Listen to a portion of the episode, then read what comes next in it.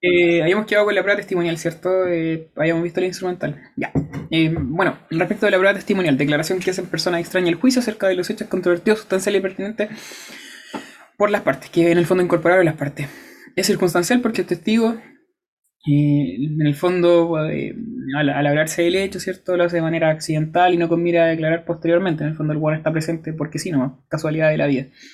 Es un medio de prueba indirecto, ya que el tribunal aprecia el hecho a través de la percepción de un tercero y no personalmente, produce plena prueba o semiplena según sea el caso. Ah, quedé pendiente contigo, Mati. Bueno, acuérdame después porque si no se me va a olvidar. El tema de la plena prueba y semiprueba que estaba en el libro de. Eso, eso lo busqué. Carlos. Mi duda era la plena fe y la, No, pero eso está en el de, está en el de Corral. el tema de eh, plena prueba y semiplena es que el de plena prueba eh, puede, ¿cómo se llama? Em, puede acreditar un hecho por sí sola. Y, semi, y prueba semiplena es que necesita más medios probatorios para acreditar. Sí, sí, pero respecto de la plena fe y la plena prueba, en el fondo hay una distinción, pero que es súper tenue, weón. Más allá, de hecho creo que Nan Corral lo dice, que muchas veces se usan como sinónimos, pero hay una, hay una, hay una distinción. Eh, descargué un apunte de Hernán Corral y planteaba que la plena fe se refiere con la fe pública, que se refiere que este es un documento indubitado y hace plena fe y que es real sí o sí, una cuestión así. No recuerdo si era eso estrictamente, si te mentiría. Lo de la prueba él, así que puede ser que está malo. Ya, pero te voy a hablar con Sí, el sí, WhatsApp. lo, tiene, lo tratan en el, en el manual que tiene de Derecho Civil General, porque en el fondo ahí toca lo que es prueba. Pero eso, eh, dejo por último la mando al grupo. Bien. Respecto de la prueba testimonial, en el fondo puede ser iniciativa de parte o el tribunal en el caso de las medidas para mejor resolver. ¿ya? Eh, 159, ¿cierto?, del, del, del Código de Procedimiento Civil.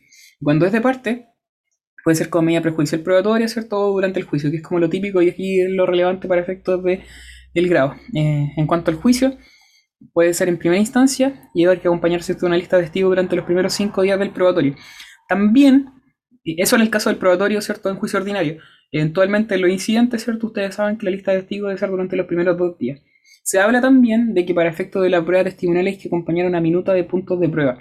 Esa minuta de puntos de prueba, en realidad, ¿se puede acompañar? Sí, pero si no se acompaña, la sanción no es que no se pueda rendir la prueba testimonial, sino que la sanción es que el testigo va a declarar conforme a los puntos de prueba que constan en la resolución que recibe la causa prueba. En el fondo vamos a ver más adelante cómo funciona la dinámica. Eh, en cuanto a la oportunidad, ¿cierto? Ya lo dijimos, medida prejudicial probatoria en primera instancia. En segunda instancia igual se puede, hasta antes de la vista de la causa, pero es excepcional.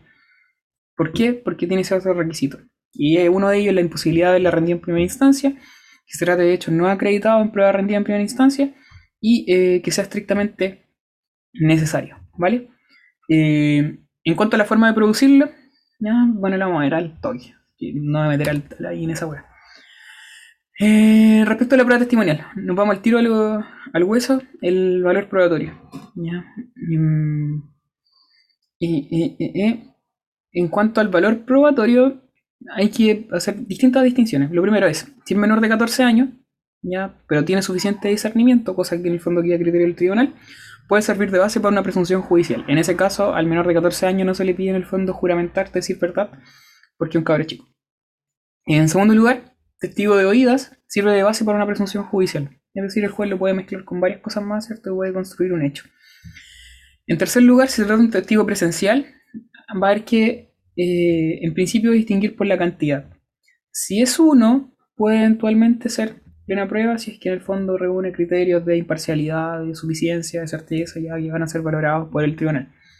Si son dos o más, si son concordantes en el fondo, dan razón de sus dichos y eh, son imparciales, producen plena prueba. ¿ya? Eso en el fondo lo, produce porque lo expone la ley. En el caso del uno queda prudencia del tribunal. Ahora, eventualmente puede darse el caso de que ambas partes presentan testigos respecto de un mismo punto de prueba. Y lo más lógico es que si ambas partes presentan testigos respecto a un mismo punto de prueba, es que los testigos de las dos partes tengan, eh, declaren acerca de hechos que más bien pueden ser contradictorios. Por el fondo uno va a decir que sí, la culpa es de él, y en cambio el otro testigo de la otra parte va a decir no, la culpa es de este otro. ¿Cachai? En el fondo se van a presentar contradicciones, muy probablemente. Y en cuanto a esas contradicciones, hay distintas reglas para efectos de ver cuál se prefieren por sobre otro. En primer lugar, los testigos no se pesan, o sea, pero los testigos se pesan, no se suman, que es como la regla que en el fondo se comenta. en el sentido de que si ambas partes presentan testigos respecto a un mismo punto de prueba, se va a preferir aquellos testigos en el fondo que sean más imparciales, más veraces y que den razón de sus dichos de mejor manera que el otro. Si ambos reúnen dichas calidades, se van a preferir como segunda regla aquellos que, en el fondo, los de aquella parte que haya presentado más testigos. Y si ambas partes en el fondo presentaron testigos con las mismas calidades y en igual en número, entonces se entiende que el hecho no se prueba, ya se tiene por no probado, al menos mediante la testimonial. ¿Vale? Y la última regla, en cuanto al valor probatorio, es que si el testigo declara en contra de la parte que lo presenta, eh, se entiende que la declaración está incorporada en el proceso, ¿cierto? Y en virtud del principio de adquisición procesal, el proceso es dueño de, él, de esa declaración y por tanto le puede hacer efectos contrarios a aquella parte que presentó el testigo. Ya, eso. En cuanto a la audiencia testimonial, ¿cómo se desarrolla? Em, bueno, lo primero es distinguir si hubo o no eh, puntos de prueba. Por regla general, eso nadie lo hace, ya nadie acompaña puntos de una minuta de puntos de prueba. Nadie. nadie señala en el fondo esa minuta de puntos de prueba, lo que incluye es los puntos de prueba sobre los cuales van a declarar los testigos. En cambio, la lista de testigos contiene el nombre, domicilio, profesión o oficio del testigo en particular que se quiere citar. Son dos, escritos distintos. La minuta de puntos de prueba nunca se acompaña porque en realidad lo que hace el testigo es declarar respecto a los puntos de prueba y los puntos de prueba son los hechos sustanciales pertinentes y controvertidos que fijó el tribunal, por tanto es lo que yo necesito probar. ¿ya? Entonces, por eso en el fondo se usa siempre eh, esa, esa forma de no acompañar la minuta de puntos de prueba. Si se acompañara, en el fondo se le va a preguntar en base a esa minuta, pero como no se señala, en el fondo se acompaña, o sea, se asesina en base al, al, auto de prueba.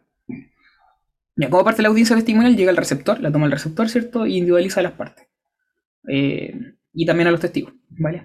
Se les pide el carnet, ¿cierto? Pasa a los testigos y les pide juramento. Juran, decir, juran o prometen decir verdad, bla, bla, bla. Luego de ello, eh, pasa uno de los testigos, ¿cierto? Solito a la oficina del receptor con presencia del abogado y le Pregunta al receptor al abogado de la contraria, de aquella que no presentó al testigo, si quiere hacer preguntas de tacha. ¿Qué son las tachas? Son incidentes especiales, ¿cierto? Que tienen por finalidad eh, objetar o impugnar a un perito por ser inhábil, ya sea absoluta o relativamente. Absoluta cuando se trata de un testigo que no puede declarar ningún tipo de juicio y relativa es porque en el fondo tiene algún tipo de eh, interés cierto particular en la causa en específico. Formular las preguntas de tacha, puede o no haber incidente de tacha. Si se promueve un incidente de tacha, se debe hacer ahí mismo oralmente, ¿cierto? Se le da el traslado a la otra parte y el tribunal va a quedar para resolver la sentencia definitiva. El testigo puede declarar o bien aquel que lo presentó puede cambiarlo por otro. ¿Vale? Ya, eso. Luego vos parte ya las preguntas del receptor en cuanto al testigo en particular. Y el receptor le va a preguntar en torno al auto de prueba, a la resolución que recibe la causa de prueba. Entonces la resolución en una causa, no sé, reivindicatoria, el primer punto de prueba siempre va a ser efectividad de que el demandante es dueño de la cosa. Acción reivindicatoria, ¿cierto? Eh, y el segundo punto de prueba va a ser efectividad de que el demandado eh, está en posesión de la cosa. ¿Ya? Eh, entonces, el, receptor primero va a preguntándole al, testigo en particular, bueno, eh, usted, ¿qué es lo que sabe respecto del primer punto de prueba? Efectividad de que el demandante es dueño de la cosa. Le da la palabra al testigo y el testigo, ¿cierto? Se alarga hablando, weá, de que sí, yo sé que Carlito es dueño de, no sé, de la casa porque siempre lo viene y es cierto, se la compró en el año 2002 a tal persona, bla, bla, bla. ¿Ya? Declara un párrafo. Luego de ello se le da la pregunta, se le da el pase al abogado que presentó al testigo para que haga repreguntas, como para ir complementando un poco. Si en el fondo al testigo se le olvidó decir algo importante, ¿cierto? Se le puede preguntar sin ningún problema. Pregunta abierta. Y luego de ello que termina ese abogado, ¿ya? Eh, se le da la palabra al abogado de la contraparte, de la contraria, ¿ya? para que en el fondo contrainterrogue al testigo, ¿cierto? Y le saque información o en el fondo lo hueve, ¿cierto? Porque es su función. ¿Vale? Huevear al testigo para que en el fondo diga cosas que son contradictorias, ¿cierto? O para que le reste peso. Termina ese testigo, sale, ¿cierto? Vuelve a entrar otro testigo, el segundo, misma dinámica. ¿ya? se le da la posibilidad al otro de hacer las preguntas de tacha, el resultado le pregunta conforme al auto de prueba, bla, bla, bla, la repregunta y el contrainterrogatorio. Esa es la dinámica, ¿vale? Obviamente un testigo puede declarar por más de un punto de prueba, no hay ningún, ningún inconveniente. Eso en cuanto a la audiencia testimonial. Ahora, otra pregunta. ¿Cuántos testigos puede presentar una parte? Antes que se me olvide esa web. Eh, todos los que la parte quiera. No. No hay un número exacto que yo me acuerde, pero a lo más son 6 por punto de prueba. Muy bien, fue. ¿ya? Esa es la regla. ¿ya? Son 6 máximo por punto de prueba. ¿ya? Eh, y no hay un límite, por tanto, si son 20 puntos de prueba, pueden ser hasta. ¿Cuántos 20 por 6? ¿120? sí, creo que sí. Creo que sí. Eh, 20 por 6, ¿sí? ¿O no? Sí. En fin. Eh, ¿Qué son los testigos? Son las terceras extrañas llamadas a esclarecer por medio de sus dichos, ¿cierto? Los hechos controvertidos en el juicio. Aquellas personas extrañas al pleito que deponen acerca de los hechos controvertidos. Son personas fictas, eh, físicas, perdón, es un tercero ajeno al juicio, no deben tener interés, ¿cierto? No haber tomado conocimiento, deben, deben haber tomado conocimiento de los hechos en el pasado, obviamente, y deben aportar al juicio su apreciación individual sobre los hechos. Ahí están las clasificaciones, lo más importante entre presencial, de oída o el instrumental.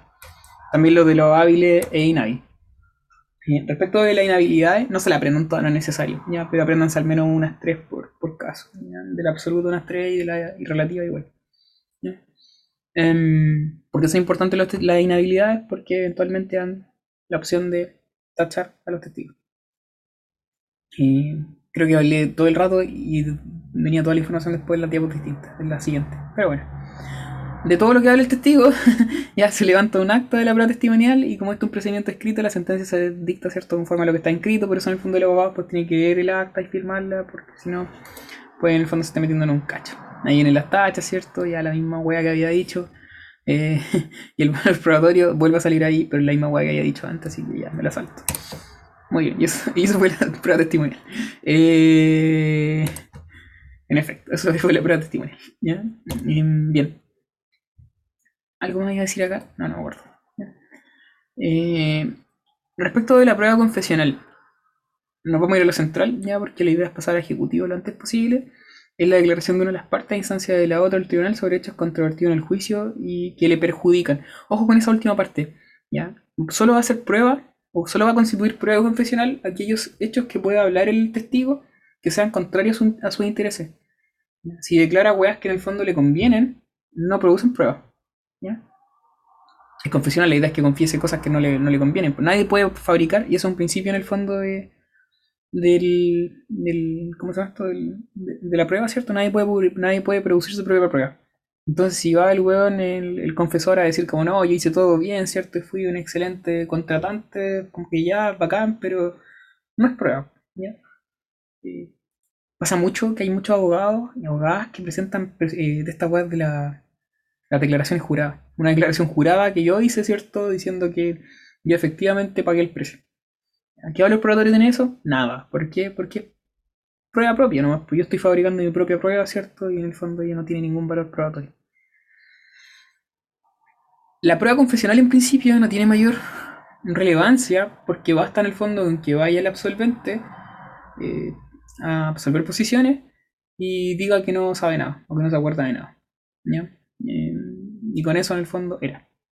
Va a ser importante por el apercibimiento que eventualmente se puede aplicar en caso de que no comparezca ya o que dé respuesta evasiva. Eh, y ese apercibimiento está en el 394. ¿Cuántas veces se puede citar a confesar al, absolvente? Dos veces. Ya, máximo dos veces. Eh, en la primera es voluntario o no, si quieres va o no va. La citación es por cédula, porque implica la comparecencia personal en el juicio. Pero la segunda se hace más bien de carácter obligatorio. Si no va la primera, tiene que ir la segunda sí o sí, porque si no se le aplica al apercibimiento del 394. ¿Y en qué consiste el apercibimiento del 394? En que si el tipo comparece y da respuesta evasiva, o bien da respuesta, eh, o bien no comparece, no comparece, o da respuesta evasiva, se entiende que todas las preguntas que estén formuladas en términos afirmativos se entienden por confeso. Ahora, ¿de qué preguntas estamos hablando? De las preguntas que se incorporen en el pliego de absoluciones. En la prueba testimonial, yo le puedo hacer las preguntas que yo quiero al testigo. O sea, al receptor le pregunta conforme. El receptor le pregunta conforme al auto de prueba, pero después la repregunta y el contrainterrogatorio son libres, son abiertos. En la prueba confesional, en cambio, el absolvente, puede ser el demandado o el demandante, solamente responde en base a lo que diga el pliego. ¿ya? ¿Cuándo se acompaña el pliego? El pliego se acompaña cuando yo solicito la prueba confesional. ¿vale? Mm, y ese pliego, en el fondo, una vez que se lleva a cabo la audiencia respectiva, se abre ya se le leen las preguntas al absolvente. Ese sobre puede tener dos tipos de preguntas, tres en realidad, tres tipos de preguntas. Afirmativas, ejemplo, efectividad de que Carlos es dueño del inmueble. Puede ser interrogativas, en el sentido de que son abiertas, efectividad de que para, que el absolvente diga cómo Carlos adquirió el inmueble. Ya, esa es interrogativa, es abierta. Y las otras son las mixtas, porque involucran ambos tipos de preguntas. El apercibimiento rige tanto para las afirmativas como para las interrogativas, pero es distinto. ¿Vale? Porque respecto de las afirmativas, el apercibimiento es que se le tiene por confeso. Si la pregunta es efectividad, para que, para que el absolvente diga cómo es efectivo que Carlos es dueño, y el weón no va, se entiende que confiesa que Carlos Verdugo es dueño. Ahora, si la pregunta fue abierta, eh, para que el absolvente diga cómo adquirió Carlos el inmueble y no comparece, ya no se le puede aplicar el apercibimiento de que la pregunta va a ser afirmativa o por confesa porque es abierta, pero la sanción es que se le puede apremiar hasta con arresto o multa para que comparezca en el fondo a responder. ¿ya? Las dos tipos de, los dos tipos de preguntas en el fondo implican un apercibimiento. La diferencia es que el apercibimiento realmente importante es cuando son afirmativas, porque ahí se le puede tener por confeso y eso tiene pleno valor probatorio. Ahí está lo central en la prueba de confesión, en ese apercibimiento de la confesión. Y las preguntas eh, afirmativas.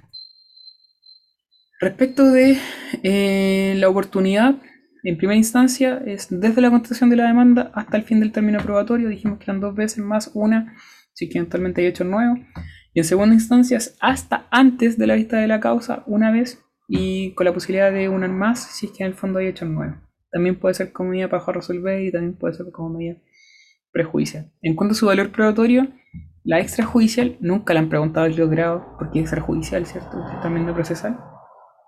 En realidad la más importante acá es la judicial, ¿vale? Y en cuanto a la judicial, que esta que se da cierto en base a las situaciones que hablamos recién, puede ser, hay que hacer dos, distinciones, si la confesión es respecto a hechos propios o hechos ajenos. Si es respecto a hechos propios, se entiende que es plena prueba si admitir prueba en contrario, y si es respecto a hechos ajenos, se produce plena prueba, pero admite prueba en contrario. Es decir, se puede igual desvirtuar. ¿Vale? Ese es como el valor probatorio que tienen que manejar para efectos del grado. Respecto al informe de perito, cortito, eh, el perito cierto incorpora máximas de la experiencia especializada, se discute si es un medio de prueba o no. ¿Por qué se discute si es un medio de prueba o no? Porque los medios de prueba buscan incorporar hechos. ¿Qué es lo que incorpora el informe de perito? Incorpora conocimientos técnicos, más no hechos. Son opiniones, conclusiones, más bien de una expertise específica. Ojo, el perito no tiene que comparecer al tribunal a dar cuenta sobre su informe, solamente lo acompaña. Y se dice que se acompaña con citación, porque es un tercero. Eh, pero no debe comparecer a declarar. Sí debe comparecer a declarar en los procedimientos reformados, en familia, en penal, bla, bla, bla. Pero en civil, no el, central va a ser el informe. Puede ser a iniciativa de parte, como medida prejudicial probatoria, o bien como medio de prueba en juicio, ¿cierto? O bien puede ser a raíz de oficio por una medida mejor resolver, o bien de oficio en cualquier estado del juicio. Eh, ¿Quién paga el perito? Lo va a pagar, ¿cierto? La, parte que solicita la prueba, sin perjuicio que pueden pagarlo ambos si es que en el fondo el tribunal estima necesario de que en el fondo se rinda esta prueba por la importancia de la misma. ¿Y cuál es su valor probatorio? Como no incorpora hechos, sino que es solamente una opinión, va a ser según las reglas de la sana crítica. Se le da esa libertad en el fondo al juez. Respecto a la inspección personal del tribunal, es un examen que el tribunal realiza por sí mismo, revisa la cosa, una persona o un lugar, levanta un acta, ¿cierto? Se levanta un acta y lo que produce pleno valor probatorio en los, los hechos que en el fondo constan en esa acta. Cosa importante respecto a la inspección personal del tribunal es que el tribunal solo la decreta cuando la estima necesaria. Es decir, es muy típico que en el fondo uno le pida eh, una, una, una, inspección personal y el tribunal diga así como, mm, no, ya, sin perjuicio poder decretar la comida mejor resolver, que podría hacerlo. Y hay ciertos casos obligatorios, por ejemplo, hay la interdicción, eh, no sé, no me acuerdo otra. En cuanto a las presunciones, ya lo hablamos la vez pasada, decíamos que tampoco son pruebas porque no incorporan hechos, se discute ya, pero no serían pruebas porque no incorporan hechos, sino que van a concluir hechos a raíz de un razonamiento lógico, ¿cierto?, que va a hacer el juez. ¿Dónde quedan establecidas las presunciones? En la sentencia. No sé cómo en esa wea, en la sentencia. De hecho, las presunciones se incorporan en, la etapa probatoria. En la etapa probatoria se van, a, incorporar los indicios que luego el juez, ¿cierto?, en la sentencia definitiva va a poder utilizar para sacar una presunción. ¿Ya? Eh, se entiende que una actividad lógica de inferencia de nuevas afirmaciones de hecho en el proceso realizado al momento de valorar la prueba. Eh, en el caso de las presunciones judiciales tienen que cumplirse requisitos para que el juez en el fondo las concluya y es que deben ser graves, precisas y concordantes. Eh, incluso pueden llegar a ser plena prueba. El requisito de concordante no lo incorpora el Código de Procedimiento Civil, ese requisito de concordante está en el Código Civil. El Código de Procedimiento Civil no lo incorpora porque incluso la declaración, por ejemplo, de un testigo presencial que reúna los caracteres de gravedad y precisión puede constituir plena prueba, sin necesidad de que hayan dos o más y por tanto no serían concordantes. ¿vale? Las legales a su vez se clasifican en simplemente legales y de derecho. Y cuando hablamos de simplemente legales, son aquellas que admiten prueba en contra y las de derecho no admiten prueba en contra. Creo que eso también lo hablamos una presunción de derecho sería la concepción, ¿cierto? La de la concepción. Legal, la posesión. En cuanto a la época posterior a la prueba, tenemos el escrito de observación a la prueba. Este escrito, los profes siempre le dan color, no sé si se acuerdan cuando estaban en pregrado, pero es como, no, este escrito es súper importante porque nos permite conectar en el fondo la prueba con, con los hechos que en el fondo se alegaron en la fase de discusión. Ya, Vale, ya. Yo salí de la U creyendo que esta weá, no sé, weón, era súper importante y todo el tema, y como que nunca he hecho una pura vez cuando salí, weón, hice un escrito de observación a la prueba. ¿Por qué? ¿Por qué no se vuelve importante? Porque si, ¿hasta cuándo puedo pedir yo, por ejemplo, un peritaje? Hasta el día 20 del probatorio. ¿Hasta cuándo puedo pedir yo la declaración de parte? O sea, la, la absolución de posiciones. Hasta el día 20, no hay ningún problema. El término probatorio es solo fatal para la testimonial, pero no para los otros. Entonces es muy típico que los peritajes lleguen dos meses después de que cerró el probatorio, ¿cierto? O llegue, no sé, la absolución de posiciones te termine rindiendo, no sé, dos meses después también de... Pues son dos citaciones más encima después del probatorio. ¿ya? Entonces al final, cuando uno está en la oportunidad de poder presentar el escrito de observación a la prueba, con cuál está la prueba documental y la testimonial. No hay más, ¿vale? Entonces los otros siempre por lo general están pendientes. La inspección personal del tribunal la va a hacer después, no la va a hacer como dentro de esos 10 días posterior al término probatorio. ¿Cuánto el plazo para poder hacer el escrito de observación a la prueba? 10 días después de vencer el probatorio. Entonces, por lo general, ahí no está todo el material probatorio. Al final, lo que uno termina haciendo es no presentando este escrito y presentar nomás ya una vez que se rinde toda la prueba y llega toda la prueba en la causa, se incorpora toda. Lo que se procede a hacer un téngase presente y que cumple la misma función. de anexar, como de coordinar toda la, la, prueba con los hechos. La diferencia es que no es obligatorio que se tenga ese presente la ley al tribunal, pero en realidad tampoco uno sabe si en el fondo lee o no la observación de la prueba. Eso. Eh, ahora, si les preguntan en el grado, digan que es súper importante y, que no se lo pueden saltar, nada, en realidad en la práctica, está eh, situación a ir sentencia. Luego finalizado el término de los 10 días para la observación de la prueba, viene la situación de sentencia es una resolución que no implica que las partes tengan que ir un día específico a ir sentencia, ya que es como el típico error también que asumen. ¿vale? No implica, por ende, la comparecencia personal al tribunal. ¿Cómo se notifica entonces? Por estado diario. Porque no es una eh, eh, se le dice citación de sentencia, pero no es una citación como tal, una forma de decir. Una forma creativa de, decirlo. es importante la citación de sentencia, y esto es como lo relevante, porque eh, cierra eh, todo lo que es la posibilidad de presentar escrito. Entonces, como que de aquí en adelante no se podría, salvo excepciones. Se cierra el debate, ¿vale? Eh, y aquí ya no se puede incorporar más pruebas, que es otro tema, a menos que haya medios para mejor resolver. Mm, mm, mm, y lo otro importante es que desde acá, desde esta resolución, desde que se notifica, empieza a correr el plazo de los 60 días para que el tribunal dicte sentencia. ¿Qué puede pasar después de la citación y sentencia, ya, eh, y pese en el fondo que se cierra el debate, pueden haber medidas para resolver, pueden haber llamado a conciliación, un segundo, incluso el primero, si el tribunal se olvidó llamar antes. Pueden haber incidentes de nulidad de todo logrado, ¿cierto? Aquí teníamos dos, el de por falta de emplazamiento y el por caso fortuito de fuerza mayor.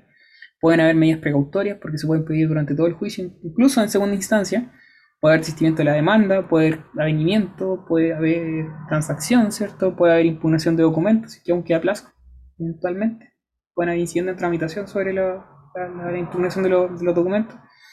Puede haber acumulación de autos, puede haber incluso privilegio de pobreza. Ya incidente. Ahí también se podrían poner las excepciones anómalas.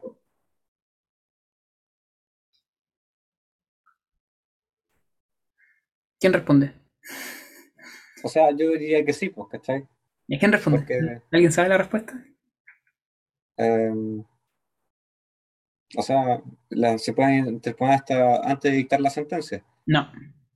Ojo ahí con las precisiones. ¿Hasta antes de cuándo? Antes de la citación, hay sentencia. Y en segunda instancia, hasta antes de la vista de la causa. Ojo con esa web porque son muy precisas, pueden llegar a confusión, ¿ya? pero son importantes. Ya, pero está bien.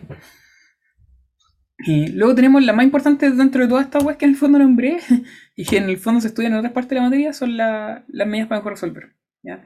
Que de hecho señala que son como una, manifestación del inquisitivo, ¿ya? Eh, que son una, manifestación del inquisitivo ¿ya? y más bien de la investigación de oficio. Son actos jurídicos procesales probatorios decretados de oficio por el tribunal una vez puesto el proceso en estado de dictar sentencia a fin de quedar en condiciones adecuadas para pronunciar una mejor sentencia. En el fondo el juez se da cuenta que las partes lo hicieron como, la, como lo ellos, ¿cierto? Y lo que necesita es eh, mejor material probatorio para resolver de mejor manera porque le importa la justicia, ¿cierto? Y, y no la pega de los colegas.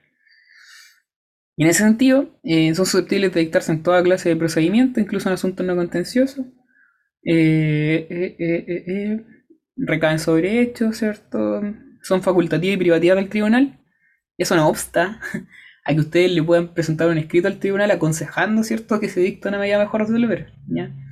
Y esto es más práctico, ¿ya? En el fondo, pero no se cierran tampoco. Si en el fondo ustedes sienten que le faltó una prueba, y es como lo típico, pueden pedir una medida para mejor resolver, así como, onda, oiga, tribunal, ¿por qué mejor no decreta tal cosa? Eh, la respuesta a esa petición de ustedes va a ser no al lugar por improcedente, pero el tribunal quizás si los pesca en el fondo y encuentra que tiene, tiene sentido lo que están pidiendo, quizás las decreta igual. Eso. Y solamente pueden ser decretadas dentro del plazo de los 60 días. De hecho, este es el plazo, el único plazo fatal del tribunal, ¿vale? El de las medidas para mejor resolver.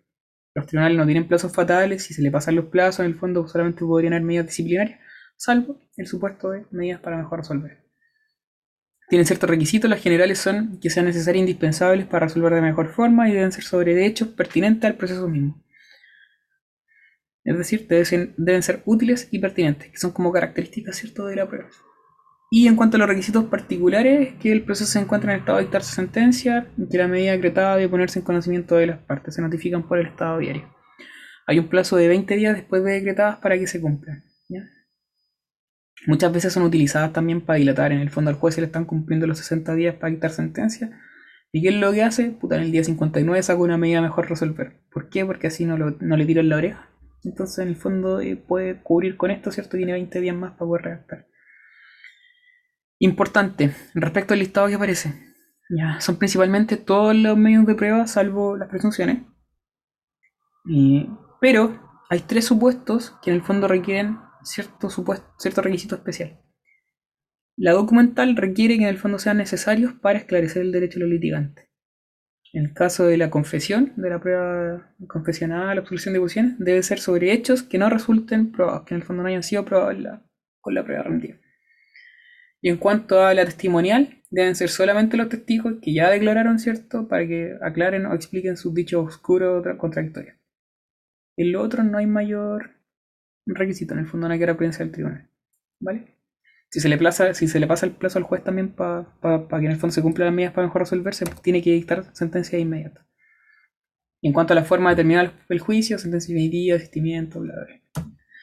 Eh, ¿Cómo se notifica la sentencia definitiva? ¿Qué dicta el tribunal acá en el juicio ordinario en primera instancia?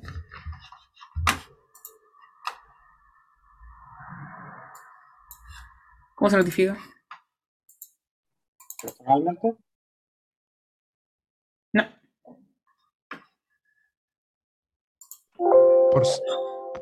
Por, cédula. Bien. Ya, por cédula. El 48 lo dice expresamente. Ya, Ya, vamos con el ejecutivo. Y voy a saltar el sumario, porque si nos queda tiempo nomás. Si no, lo dejamos para otra semana porque es corto. Eh, El ejecutivo es más importante. Y dos cosas, a ver. Respecto a la ejecución.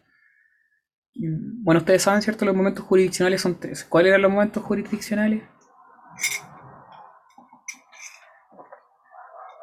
Conocer. Conocer, Dale, Cam. juzgar y hacer ejecutar los juzgados.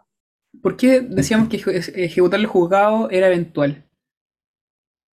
Porque solamente procede respecto de aquellas sentencias de condena que no se han cumplido voluntariamente. Entonces, si se cumple voluntariamente, podría no estar este procedimiento ejecutivo. Perfecto, ya. Ahora entramos en ese momento, ¿cierto? De juzgamiento, de, de la ejecución, ¿ya? Eh, de la sentencia, ¿ya? De las resoluciones judiciales. A ver, tres cosas eh, que en el fondo hay que hacer distinciones. En primer lugar, se distinguen tres procedimientos ejecutivos, eh, en lo macro. Tenemos respecto a sentencias pronunciadas en el extranjero que se van a ejecutar mediante el exequatur, En segundo lugar, eh, tenemos las pronunciadas por tribunales nacionales, ¿vale? Eh, y ahí tenemos el procedimiento incidental, que también solo sirve para ejecutar sentencias, y el juicio ejecutivo. Y aquí ojo con el juicio ejecutivo porque de ya en el fondo no solo sirve para ejecutar sentencias, ¿cierto? Sino que también va a servir para ejecutar otro tipo de instrumentos que están en el 434, ¿vale?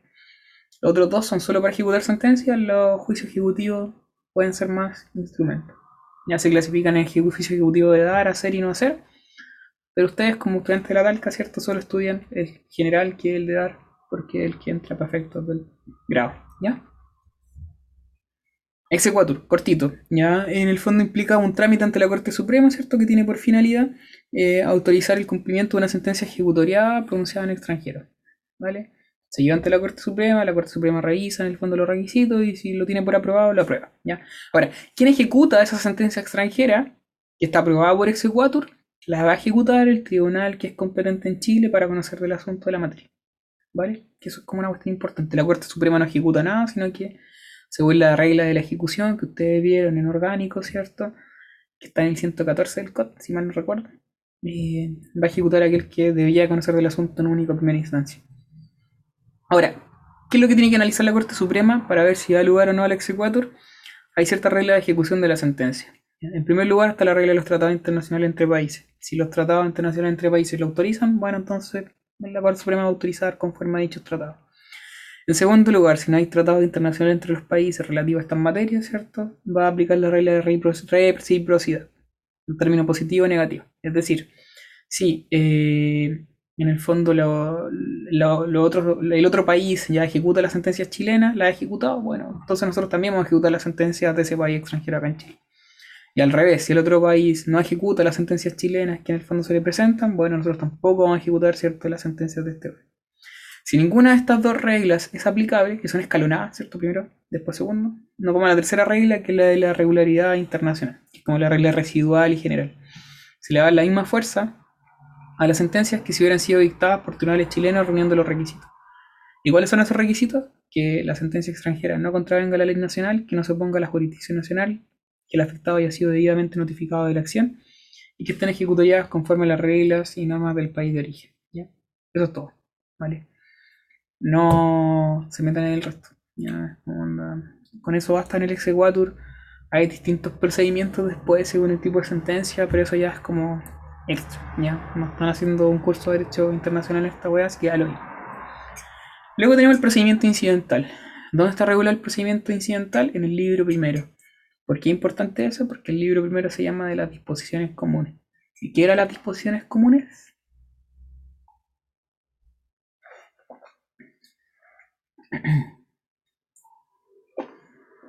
¿Qué eran las disposiciones comunes?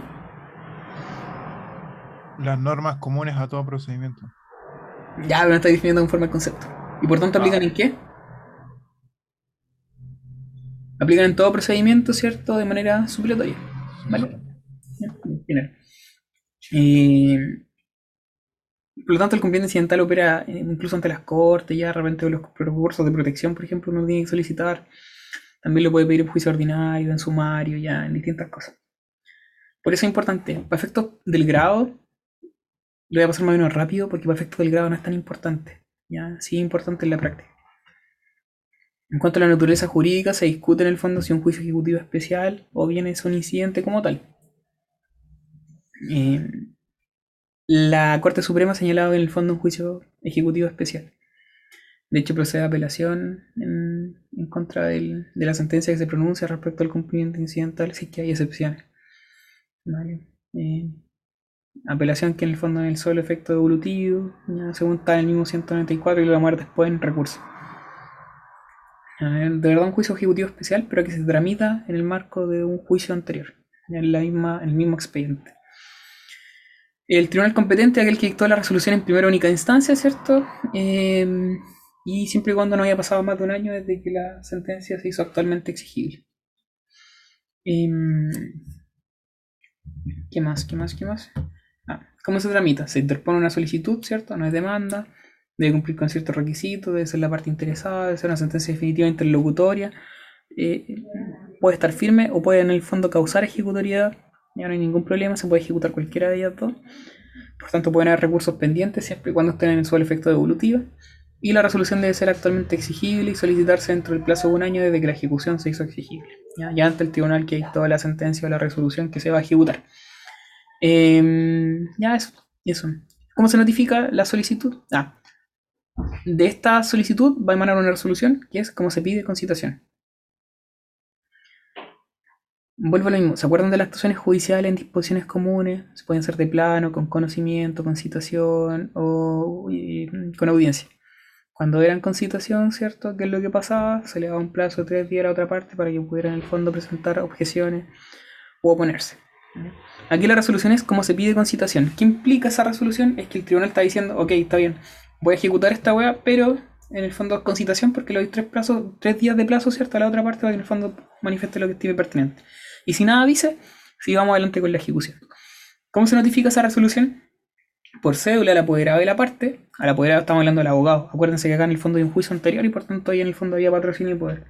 Entonces lo notifica por cédula al apoderado de la parte y también eh, se notifica eh, por correo certificado al apoderado de la parte y también a la parte en específica por correo.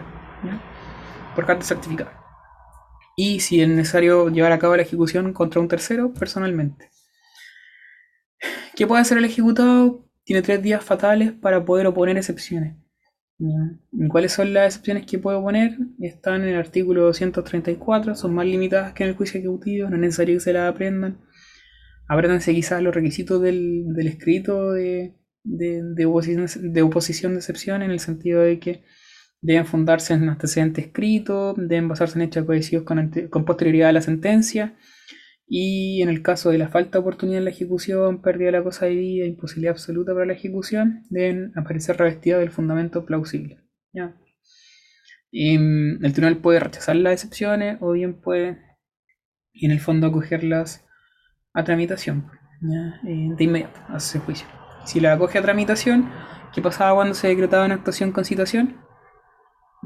Se genera un incidente y por tanto, ¿qué es lo que iba a hacer el tribunal? Dar traslado, ¿cierto? No sé. Se presenta la solicitud de cumplimiento incidental. El tribunal dicta el como se pide con citación. Se notifica al- al- a la parte, al demandado que perdió. ¿Qué puede hacer él? Oponer excepciones. Y si opone excepciones, se forma el incidente, ya porque está haciendo uso de la citación. ¿Y cuál es la resolución, por tanto, que va a recaer sobre esa oposición de excepciones? Traslado. ¿ya? Traslado para la parte que solicita la ejecución, ¿cierto? Para que manifieste lo, que estime pertinente durante el plazo de tres días. Y el juez, en el fondo, ahí va a poder determinar que hay hechos sustanciales pertinentes controvertidos, a ver el incidente, ¿cierto? A prueba, cuánto el plazo del término probatorio del incidente. ¿Cuánto el término probatorio del incidente? Ya, ocho días, muy bien. ¿cierto? ¿Y la li- lista de testigos en cuántos días? Tres. En dos días la lista de testigos. Oye, es que cuando tú hablas de eh, cuando es con citación, ahí no hay traslado de inmediato, ¿o ¿sí? No, pues, Ya. Cuando es con audiencia, sea el traslado inmediato. hay un incidente inmediato. Ya, no, acá por eso la primera resolución es como se pide con citación. Y si el demandado opone excepciones, ahí se genera el incidente. Y por tanto, ahí la resolución va a ser traslado a ese escrito. Y ahí el ejecutante va a poder manifestar lo que estime conveniente respecto de las excepciones y después en el fondo se recibe el incidente a prueba. Ocho días, ¿cierto? Se notifica por estado diario y después de la prueba rendida, en el fondo viene la sentencia. Ojo, como es procedimiento incidental, y dijimos que en el fondo, respecto a su naturaleza jurídica, no era un incidente propiamente tal, más allá que se tramite como, como aquel, ¿cuál va a ser la resolución que va a fallar esas excepciones? ¿Va a ser una sentencia? Definitiva, porque es un juicio ejecutivo especial, ¿ya? Em, eso. Y en cuanto a la sentencia, bueno, si acoge alguna excepción, va a ser una sentencia absolutoria. Y si una sentencia en el fondo, bueno, si rechaza todas las excepciones, que se hayan opuesto en el fondo, se va a proceder con la ejecución como tal y hay distintos supuestos. Lo más importante acá es que eh, cachen si en el fondo se manda o no a pagar una suma de dinero, una suma líquida de dinero, que es como lo relevante. Si hay medida precautoria, se manda sin más trámites el pago del acreedor con los fondos retenidos, si es que en el fondo está, y dinero, si la precautoria recayó sobre fondos, eh, o bien va a procederse al embargo y remate de los bienes si es que en el fondo no son dinero sobre lo que recayó la medida precautoria. Y si no hay medida precautoria, hay que embargar, ¿cierto? Y enajenar los bienes para poder pagarse. Que es como el supuesto importante porque el cumplimiento incidental igual puede llevar al remate. Eso. Eh... Nada más. ¿ya? Juicio ejecutivo. Ya aquí esto es como lo central. Ojo, el cumplimiento incidental y el exequatur les pregunta al profe Yorfi. Ya, ya no está en la universidad, así que no. No sabemos qué profe nuevo puede llegar en procesal que se le ocurra preguntar weá, así que. Eh, pero por lo mismo prefiero en el fondo explicarle porque es parte ejecutiva. Si no, eh, no, si no les tocara a él eventualmente, eh, lo que importa para la materia es de aquí en adelante. ¿Qué es lo que es el procedimiento ejecutivo? Un procedimiento contencioso, obligación general o especial que tiene por objeto obtener por vía de premio, preferentemente ante los tribunales ordinarios de justicia, el cumplimiento de una obligación indubitada que el deudor no cumplió oportunamente. En cuanto a sus características, es de aplicación general, no tiene como único objeto el cumplimiento de resoluciones judiciales, porque pueden haber otros títulos ejecutivos, es compulsivo de apremio y su fundamento es la existencia de una obligación indubitada. Subrayen esa weá en la cabeza, porque el fundamento de la obligación indubitada es lo que se suele preguntar. ¿Y de qué es lo que hablamos cuando hablamos de una obligación indubitada? De una obligación que no genera duda alguna. ¿Y por qué no genera duda alguna? Porque consta en un título ejecutivo. Perfecto. Em, se limita a los medios de defensa al ejecutado. No se puede contestar la demanda, sino que solo poner excepciones. Se lleva a cabo una ejecución singular, mm, en el sentido de que solamente... Eh, a ver, eso es en oposición al procedimiento concursal. Me explico. la ejecución es singular porque es un acreedor, ¿cierto?, en contra del deudor. Ya, en el fondo es una parte más bien en contra de otra parte. En los juicios concursales, ¿cierto? No entran para el grado, pero los juicios concursales estamos hablando de muchos acreedores que hacen valer su título en contra de un solo deudor que no tiene la capacidad de pago para responder. Acá es todo singular individual. Si el ejecutado no pone excepción oportunamente, termina la tramitación del cuerno principal y el mandamiento de ejecución y embargo hará las veces sentencia definitiva. Ya más adelante, eso se llama bien tramitación. Hay distintas clasificaciones que no importan. ¿ya? Eh, respecto del juicio ejecutivo, ¿cuántos cuadernos pueden haber? Puede haber hasta un máximo de cuatro cuadernos. Siempre van a haber dos, pero un máximo pueden haber cuatro. ¿Cuáles son los dos? Eh, cuaderno principal, cuaderno a premio en el principal es donde se lleva a cabo la discusión si es que eventualmente hay excepciones por parte del ejecutado. En el de apremio, donde se lleva a cabo cierto todo lo que son los trámites de realización de bienes. En el incidental, son cuestiones que no sean de previo especial pronunciamiento en el fondo y que sean accesorias al juicio. Y de tercería en el fondo, que son las de pago, prelación, etcétera, etcétera, etcétera. ¿Ya? Eh... Eso. Bueno, abro mi teléfono, meto WhatsApp y tengo como 30 mensajes, o sea, 30 conversaciones. Así eso. Ya, eh, en cuanto al juicio ejecutivo, eh, ah, ya está vale callampa. Lo importante es que en el fondo tengan cierta conciencia de que lo que pasa en el cuerno principal puede afectar en el cuerno de premio. Eh, el juego lo vamos a ir viendo a medida que vamos viendo el procedimiento, así que no me voy a quedar pegado en esto. Nos metemos en el procedimiento como tal. Lo primero que va a pasar en el juicio ejecutivo es la presentación de la demanda ejecutiva. ¿Qué requisitos debe cumplir la demanda ejecutiva? En primer lugar, los requisitos comunes a todo escrito. En segundo lugar, los requisitos ordinarios de la demanda. Los especiales de la demanda, perdón. Que están en el 254. En tercer lugar, los requisitos de la ley 18.120. Y en cuarto lugar, los presupuestos del juicio ejecutivo. Que es como lo que importa para este efecto de la materia. ¿Cuáles son los presupuestos del juicio ejecutivo? En primer lugar, el título ejecutivo donde contenga, donde se contenga la obligación que se trata de cumplir. En segundo lugar, una obligación líquida.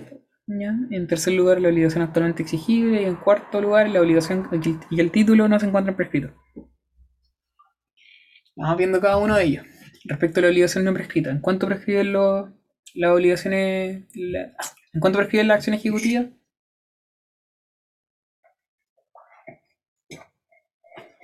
Tres años desde que la obligación se- Muy bien, ya déjeme tomar café, bueno. Muy bien. y puede sobrevivir dos años más, ¿cierto? Eh, pero como acción ordinaria. ¿En cuánto prescribe la excepción de cosas juzgadas?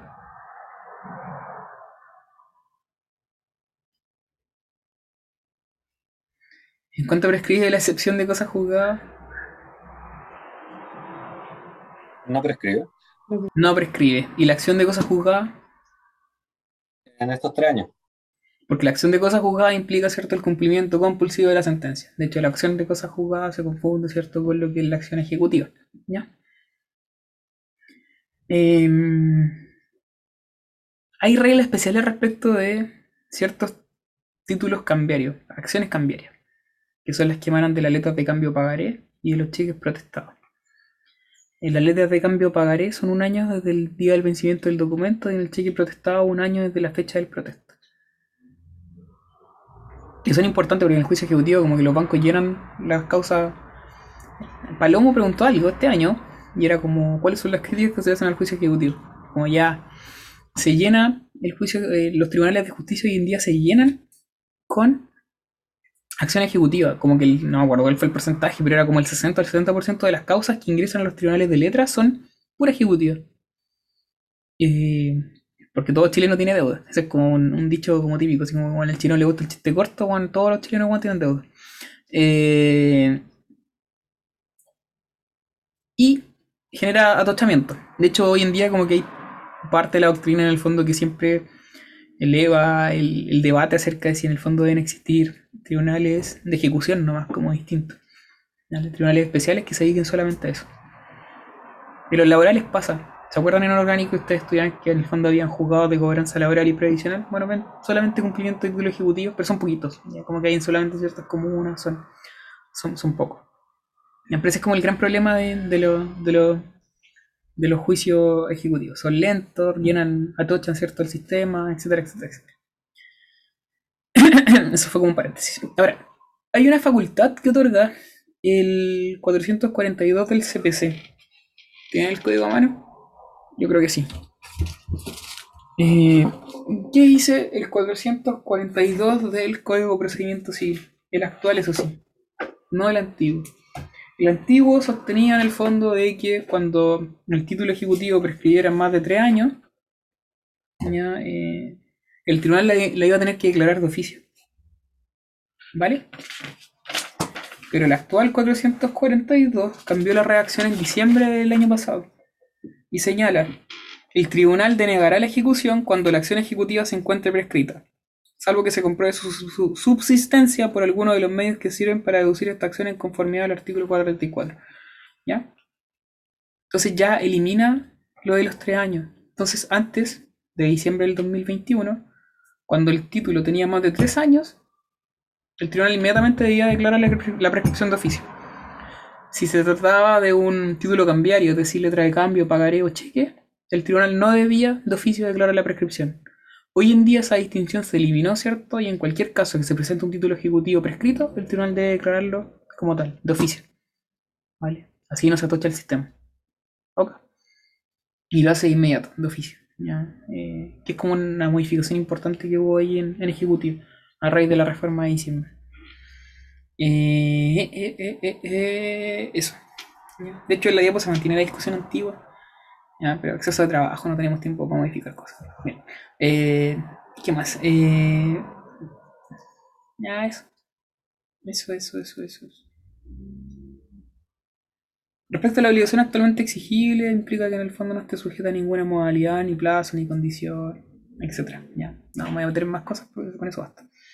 Respecto a la obligación líquida, y aquella que se encuentra determinada en cuanto a su especie, género, cantidad, incluyendo aquellas que pueden liquidarse por el simple operación aritmética. Debe tratarse de obligaciones en las cuales no sea dudoso lo que se dé y su determinación sea cualitativa. Cuando la obligación se entiende líquida, cuando se trata de especie, cuerpo cierto, dinero o valor reajustable, y van a ser ilíquidas eh, si es que se trata de un género y valor especie o cuerpo cierto que no está en poder del deudor. Y en ese caso va a tener que pasar por un proceso de evaluación y la evaluación es una gestión preparatoria. ojo, líquida o liquidable, ¿ya? que eso es como el otro. Y líquidas es distinto de liquidable. Una cosa es líquida o liquidable, liquidable solo por operación aritmética, y otra cosa es cuando es ilíquida porque no es posible determinarla, ni aún con operaciones aritméticas en el fondo, y en esos casos es que en el fondo pasas por un proceso de evaluación, ¿ya? Para que un perito, que el que lleva a cabo la evaluación en el fondo, determine el valor de la cosa. Eh, respecto de que la obligación consta en un título ejecutivo. Y respecto de ello, es como el requisito más importante. Ya, voy a hacer como un paréntesis acá porque no está en el apunte ni tampoco está en la diapo. Es cómo se acompaña el título ejecutivo. Y eso lo regula la ley de tramitación electrónica. ¿Vale? La ley de tramitación electrónica hace una diferencia. Esto puede ser considerado práctico o no práctico. Eh, dame un segundo, denme dos minutitos, cinco minutitos y volvemos, ¿ya? Tengo que contestar una llamada, ¿vale? Pausa.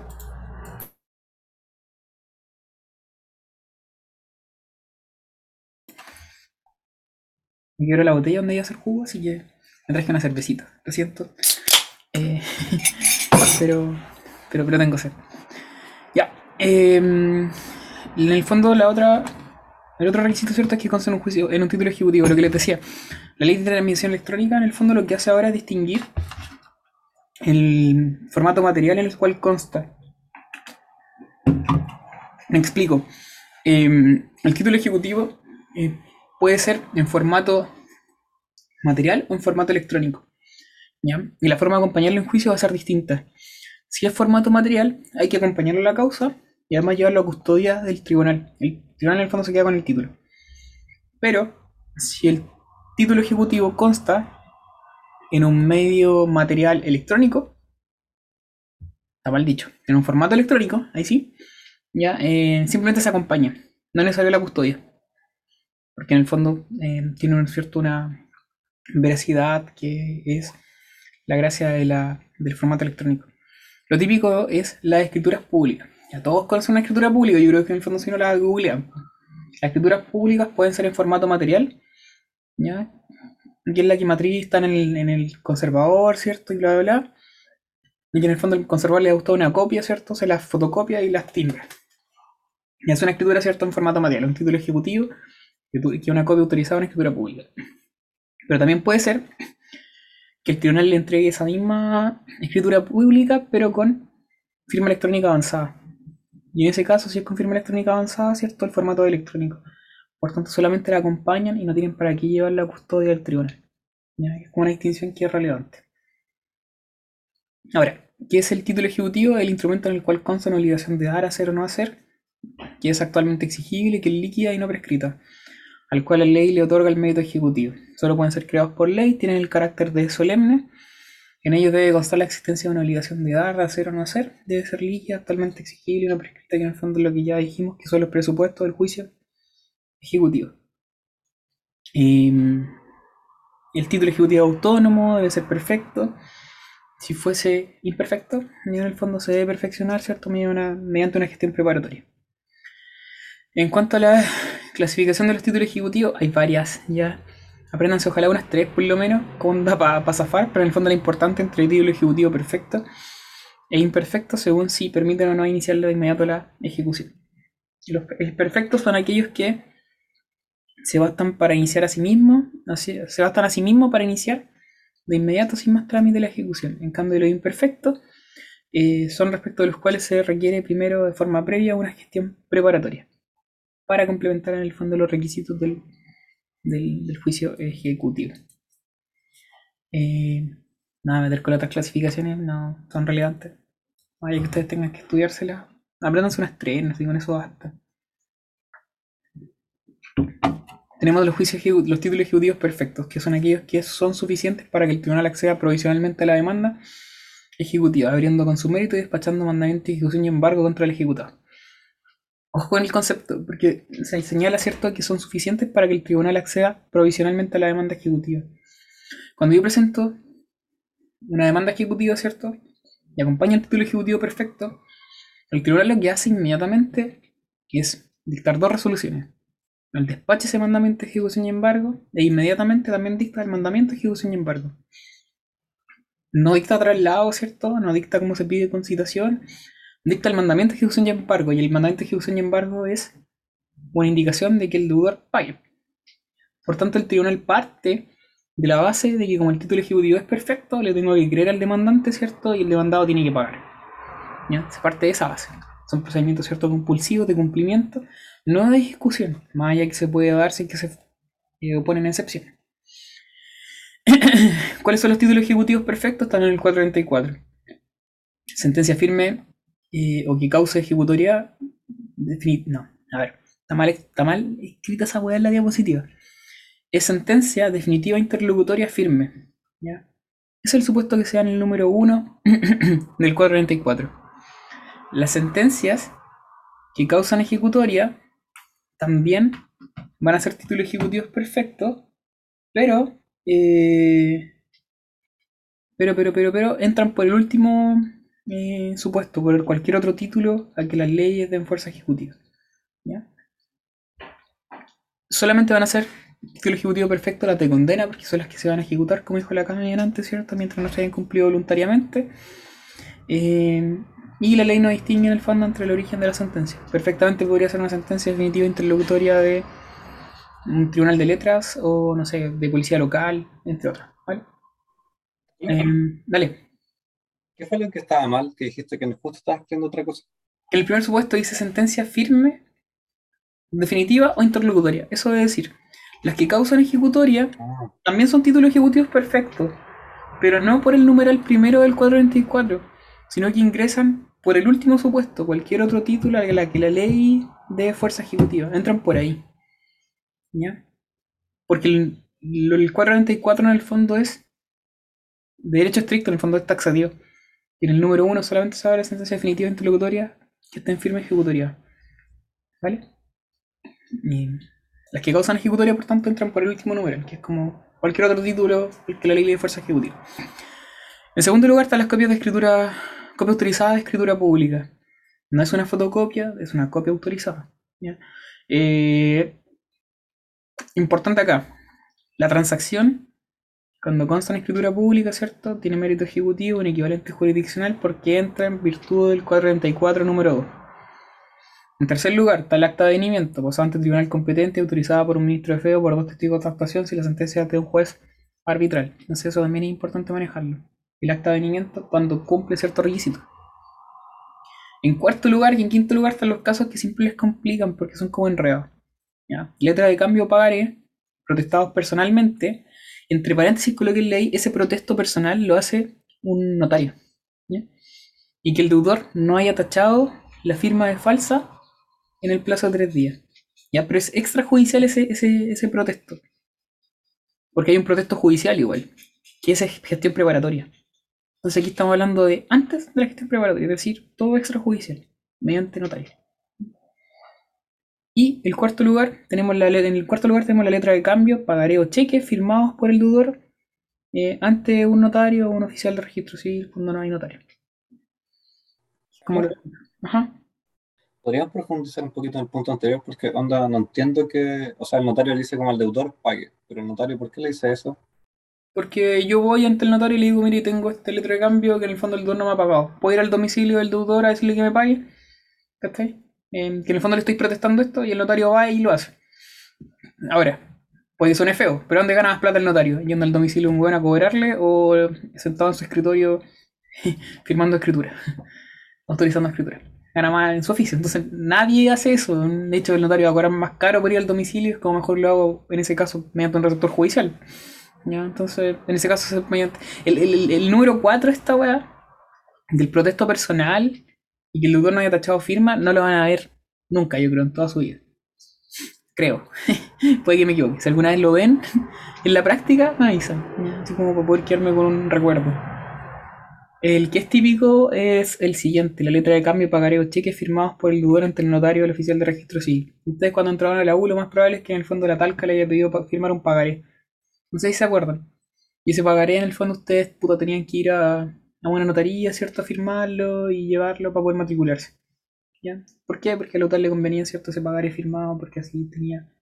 eh, eh, eran tipos pagarés en, en blanco en el fondo que antes se hacía mucho. Y lo otro es cualquier otro título a, los que la ley le dé fuerza ejecutiva. Eh, ahí está la sentencia de causa ejecutoria, ¿cierto? Hay otros contratos como menos especial, específicos. Luego tenemos los títulos ejecutivos imperfectos, que son aquellos que, eh, para lograr la eficacia como título ejecutivo, requieren de una gestión preparatoria de la vía ejecutiva. Ejemplo. ¿Se le ocurre algún ejemplo de un título ejecutivo imperfecto? Una escritura privada. ¿Ya? Profundiza más.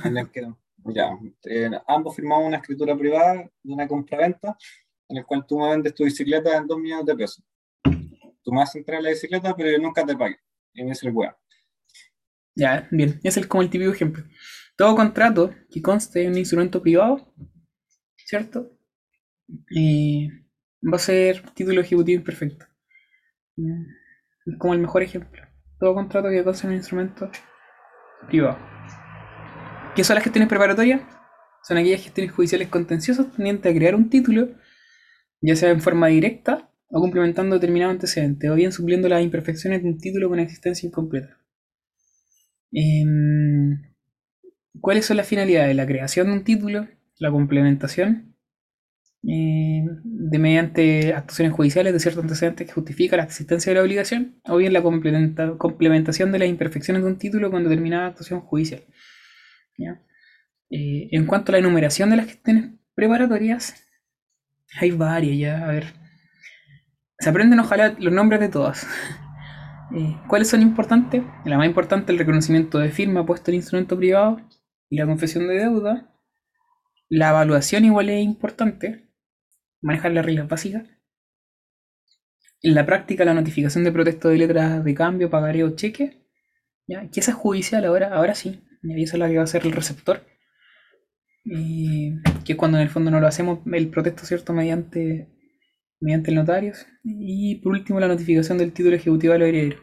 Hay más que están reguladas en leyes especiales que para, todos los efectos no es relevante. Esta tienen que aprendérsela bien, el reconocimiento de firma puesta en instrumento privado y la confesión de deuda. Se tramitan ambas conjuntamente, por regla general, también se puede hacer de forma separada, pero lo típico es que sean eh, conjuntos. El reconocimiento de firma solamente respecto a instrumentos privados que estén debidamente suscritos. En cambio, la confesión de deuda es cuando ni siquiera hay un título. Ya no hay nada. De hecho, la confesión de deuda lo que busca es crear un título, no perfeccionar uno, sino que crearlo. Eh, se presenta un escrito, ¿cierto?, en cuanto a la tramitación, en el que solicita a una persona reconocer la firma puesta en instrumento privado, que se acompaña, y, o bien se le cita a confesar la deuda bajo procedimientos legales contemplar artículos 40 434, número 4, 5 y 45. Ojo, esto también está reformado. ¿ya? No recuerdo muy bien la reforma en específico, pero la situación ahora y eventualmente puede, antes, antes si el tipo no iba a confesar y tampoco a reconocer el instrumento, inmediatamente se le aplicaba como perseguimiento que se lo tenía por reconocido o por confeso. Ya, hoy en día no es así.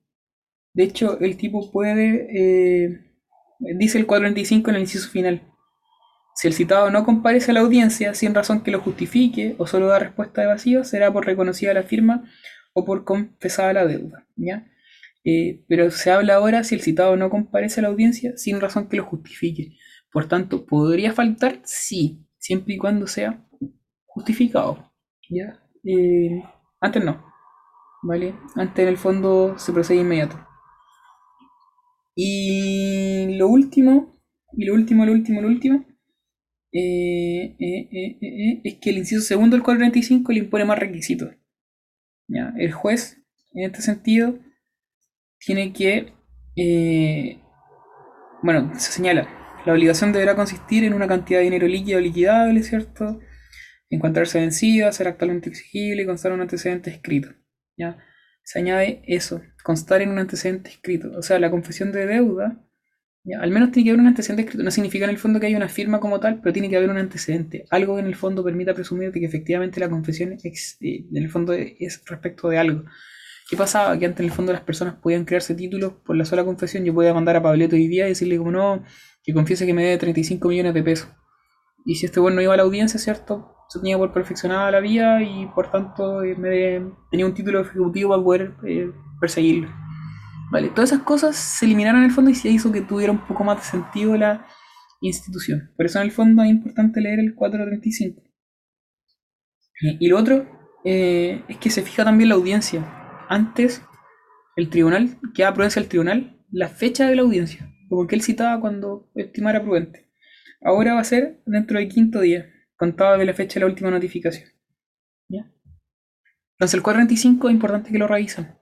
¿vale?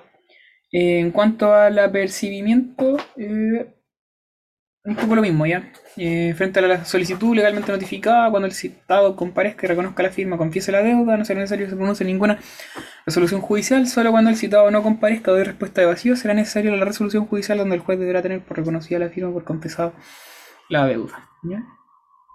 Y en San Javier una vez pasó una hueá super penca, es como modo cagüín, ¿no? Voy a usar la grabación, pero. ya. Eh, bien, eh, eso, eso, eso, eso. Después tenemos la confrontación de título y cupones, ya, chat. Eh, tenemos la notificación del protesto de letra, de cambio, pagaré o cheque. Ahí en el fondo son perfectos cuando se han protestado personalmente y no se ha puesto la tocha falsedad, ¿cierto? En el mismo acto dentro del tercer día.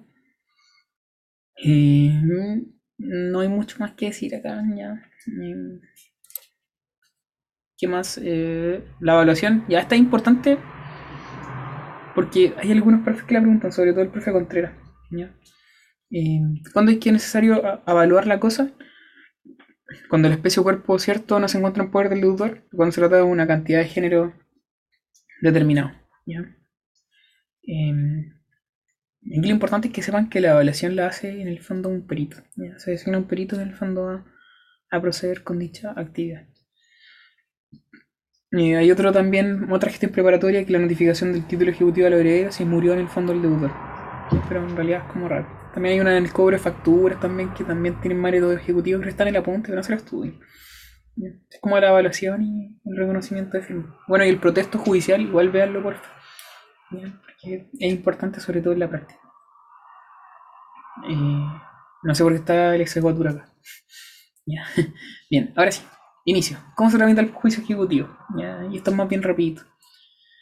En primer lugar, puede haber una gestión preparatoria, ¿cierto?, de la vía ejecutiva. Luego tenemos la demanda ejecutiva, que la presenta el demandante. Eh, cuando el demandante presenta la demanda ejecutiva, el tribunal tiene que revisar los requisitos. Eh, si está prescrito, la declara cierto de oficio. Puede también señalar que no cumple con los requisitos, de los requisitos del número 1, 2 y 3 del 254 y en ese caso la tiene por no presentada. También el tribunal puede dar cuenta en el fondo de que no está bien constituido el patrocinio, la tiene por no presentada y si falta el poder, ¿cierto? El mandato procuratela, lo que puede hacer en el fondo es apercibirlo dentro del tercer día para que se constituya de forma correcta. ¿Qué pasa? Ajá. Eh, cuando se presenta la gestión preparatoria de la vía ejecutiva, se presenta como un escrito que dice en lo principal gestión preparatoria de la vía ejecutiva o ah ya, Sí, sí, ah ya. sí, tal cual. Tal cual es como las medidas prejudiciales, funcionan operan más o menos similar. ¿ya? Y después de eso, eh, después cuando se está el título perfecto, se hace como una demanda, pero todo inicial. como en la misma carpeta. ¿Ah? Sí, sí, en, en causa inicial. ¿Ya? A veces Ah, a jugar como en la oficina judicial virtual. Si tú te metías ahí, puedes colocar como en la suma, eh, o sea, te, te aparece la posibilidad por la oficina judicial virtual de presentar demandas en causas ya iniciadas.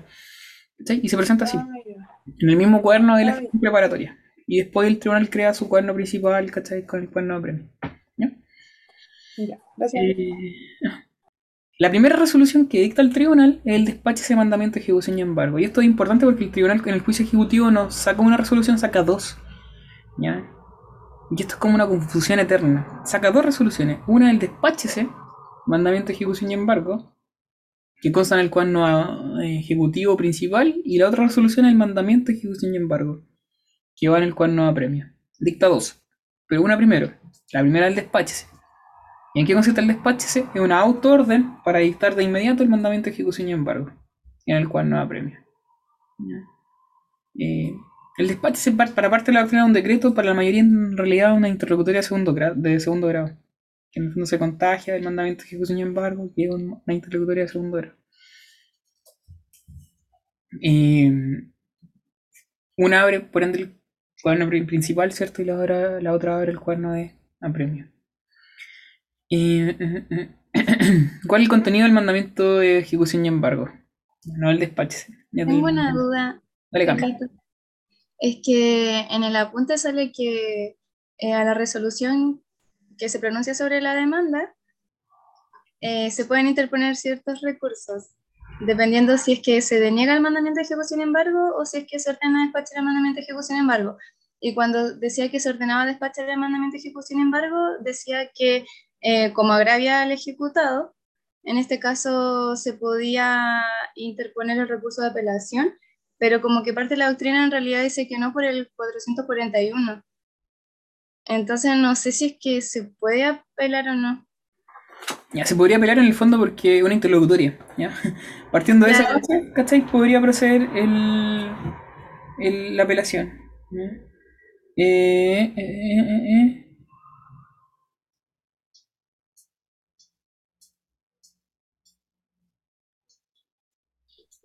Ya, pero espera, deja hasta el, al final después, quizás hago una pausa en el fondo y le echo un vistazo. ¿ya? Lo voy a dejar pendiente bueno, ¿ya? Para, no, para no pausar esto. ¿ya? No recuerdo en el fondo esa discusión. ¿ya?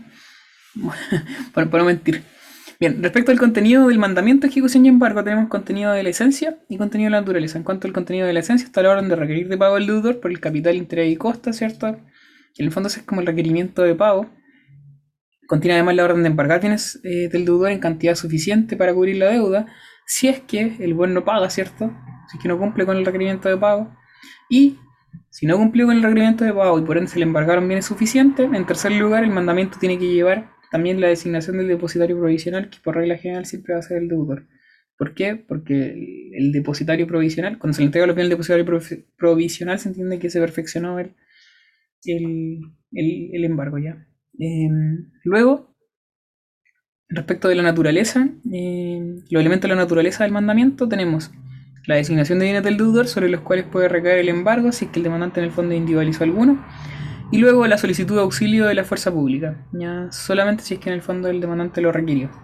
Por lo general estas dos, al menos la letra B no se ve nunca, la letra A es importante porque si yo sé que el demandado tiene en el fondo algún bien, lo señalo al tiro para poder embargarlo, sobre todo son bienes inmuebles o bien vehículos. Respecto al requer- requerimiento de pago, ya, es uno de los elementos de la esencia del mandamiento. El primero, de hecho, está la orden de requerir de pago. El requerimiento lo hace el receptor, ¿vale? Y es súper relevante porque en el fondo desde acá se entiende que está debidamente eh, radicado el asunto en el tribunal. En el fondo de acá empieza a correr el emplazamiento. En cuanto... Ya, el resto, chacha. Respecto del el requerimiento de pago, ya, eh, tenemos que... A ver, voy a partir de un presupuesto. Y es que la notificación ya es previa al requerimiento de pago. Son dos cosas distintas. ¿ya?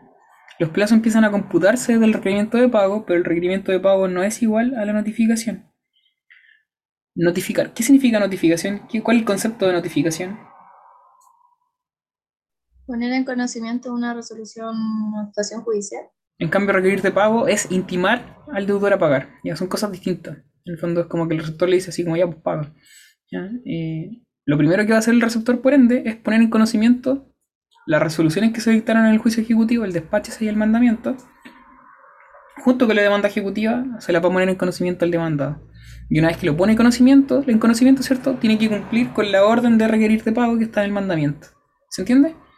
Y ese es un requerimiento verbal nomás que le dice así como ya, ¿va a pagar o no? ¿Vale? Si dice que no, ok, le voy a embargar, entonces viene. Ya, y usted es designado depositario provisional. Partimos de la base entonces que son cosas distintas. ¿Cómo se va a notificar el despache, el mandamiento de ejecución y embargo? Y la demanda ejecutiva, bueno, ¿cómo se notifica toda demanda? Es decir, personalmente. ¿Ya? Em, si no se pudiera notificar personalmente, ya porque el deudor no es sabido, se le va a notificar por el artículo 44, por la persona subsidiaria. Y a su vez, se le va a dejar una cédula de espera.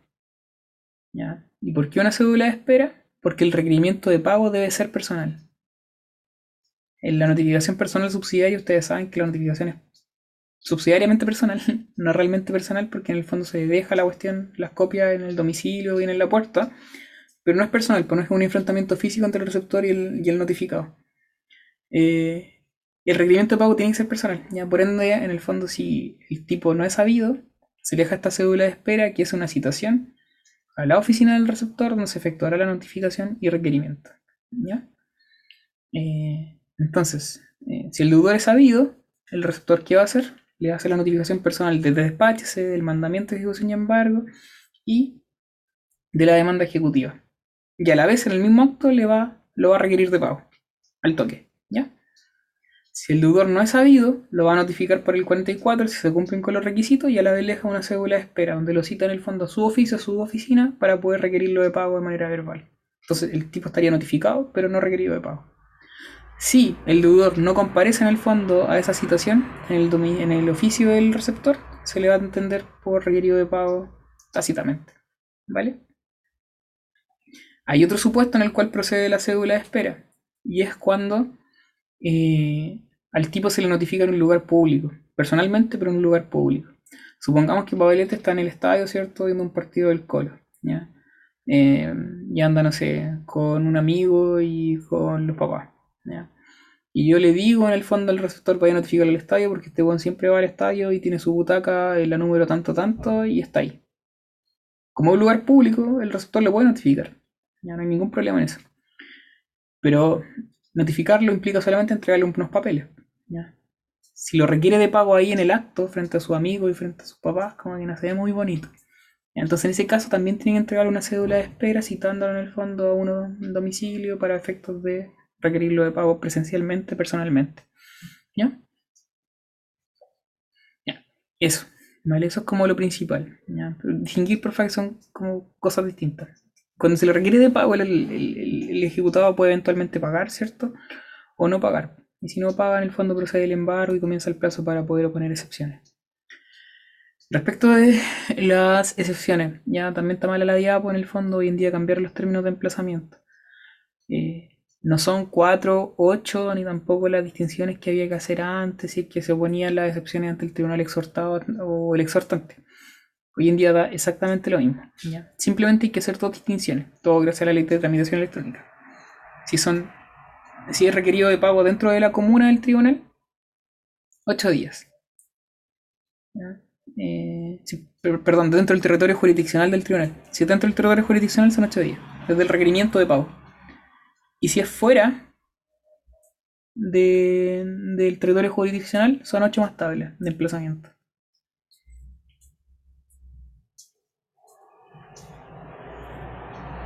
Ojo, cuando el requerimiento de pago se hace por cédula de espera, va a ser en días distintos, porque en el fondo la citación va a ser para un día posterior a la notificación.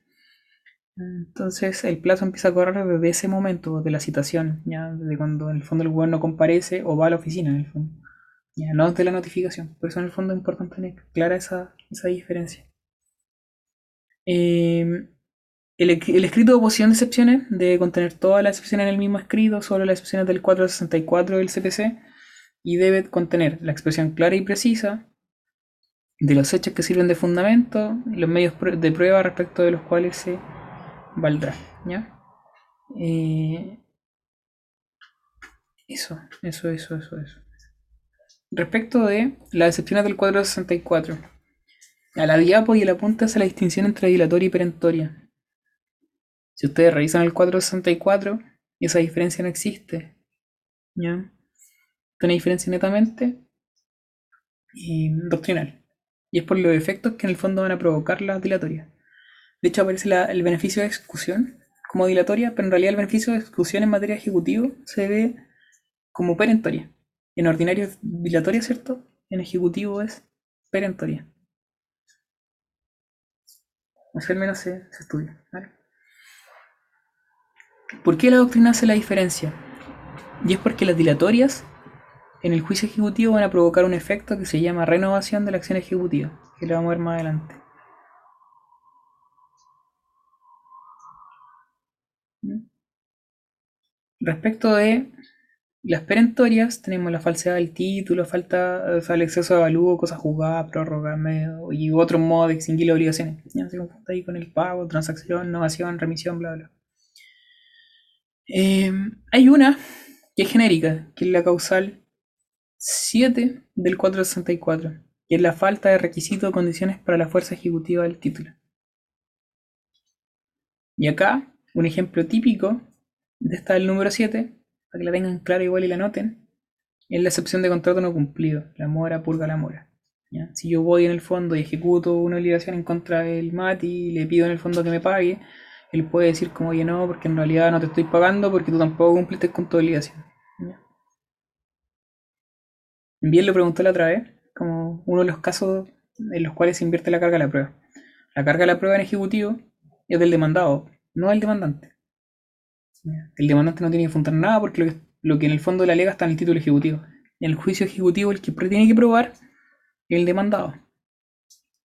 Una contraexcepción vendría siendo esta, la la causal 7.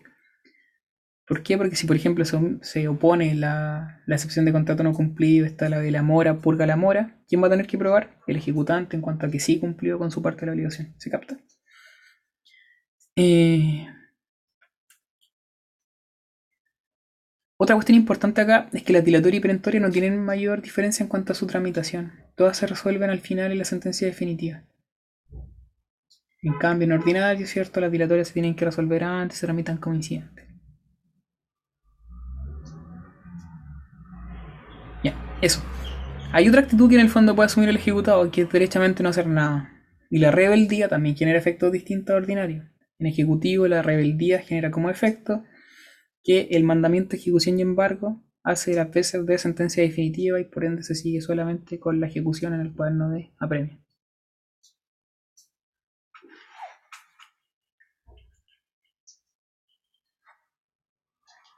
Eso, ¿Se eso. podría repetir? Que si en el fondo hay rebeldía por parte del ejecutado, ¿ya? Eh, se produce el efecto de que el mandamiento de ejecución y embargo hace las veces de sentencia definitiva.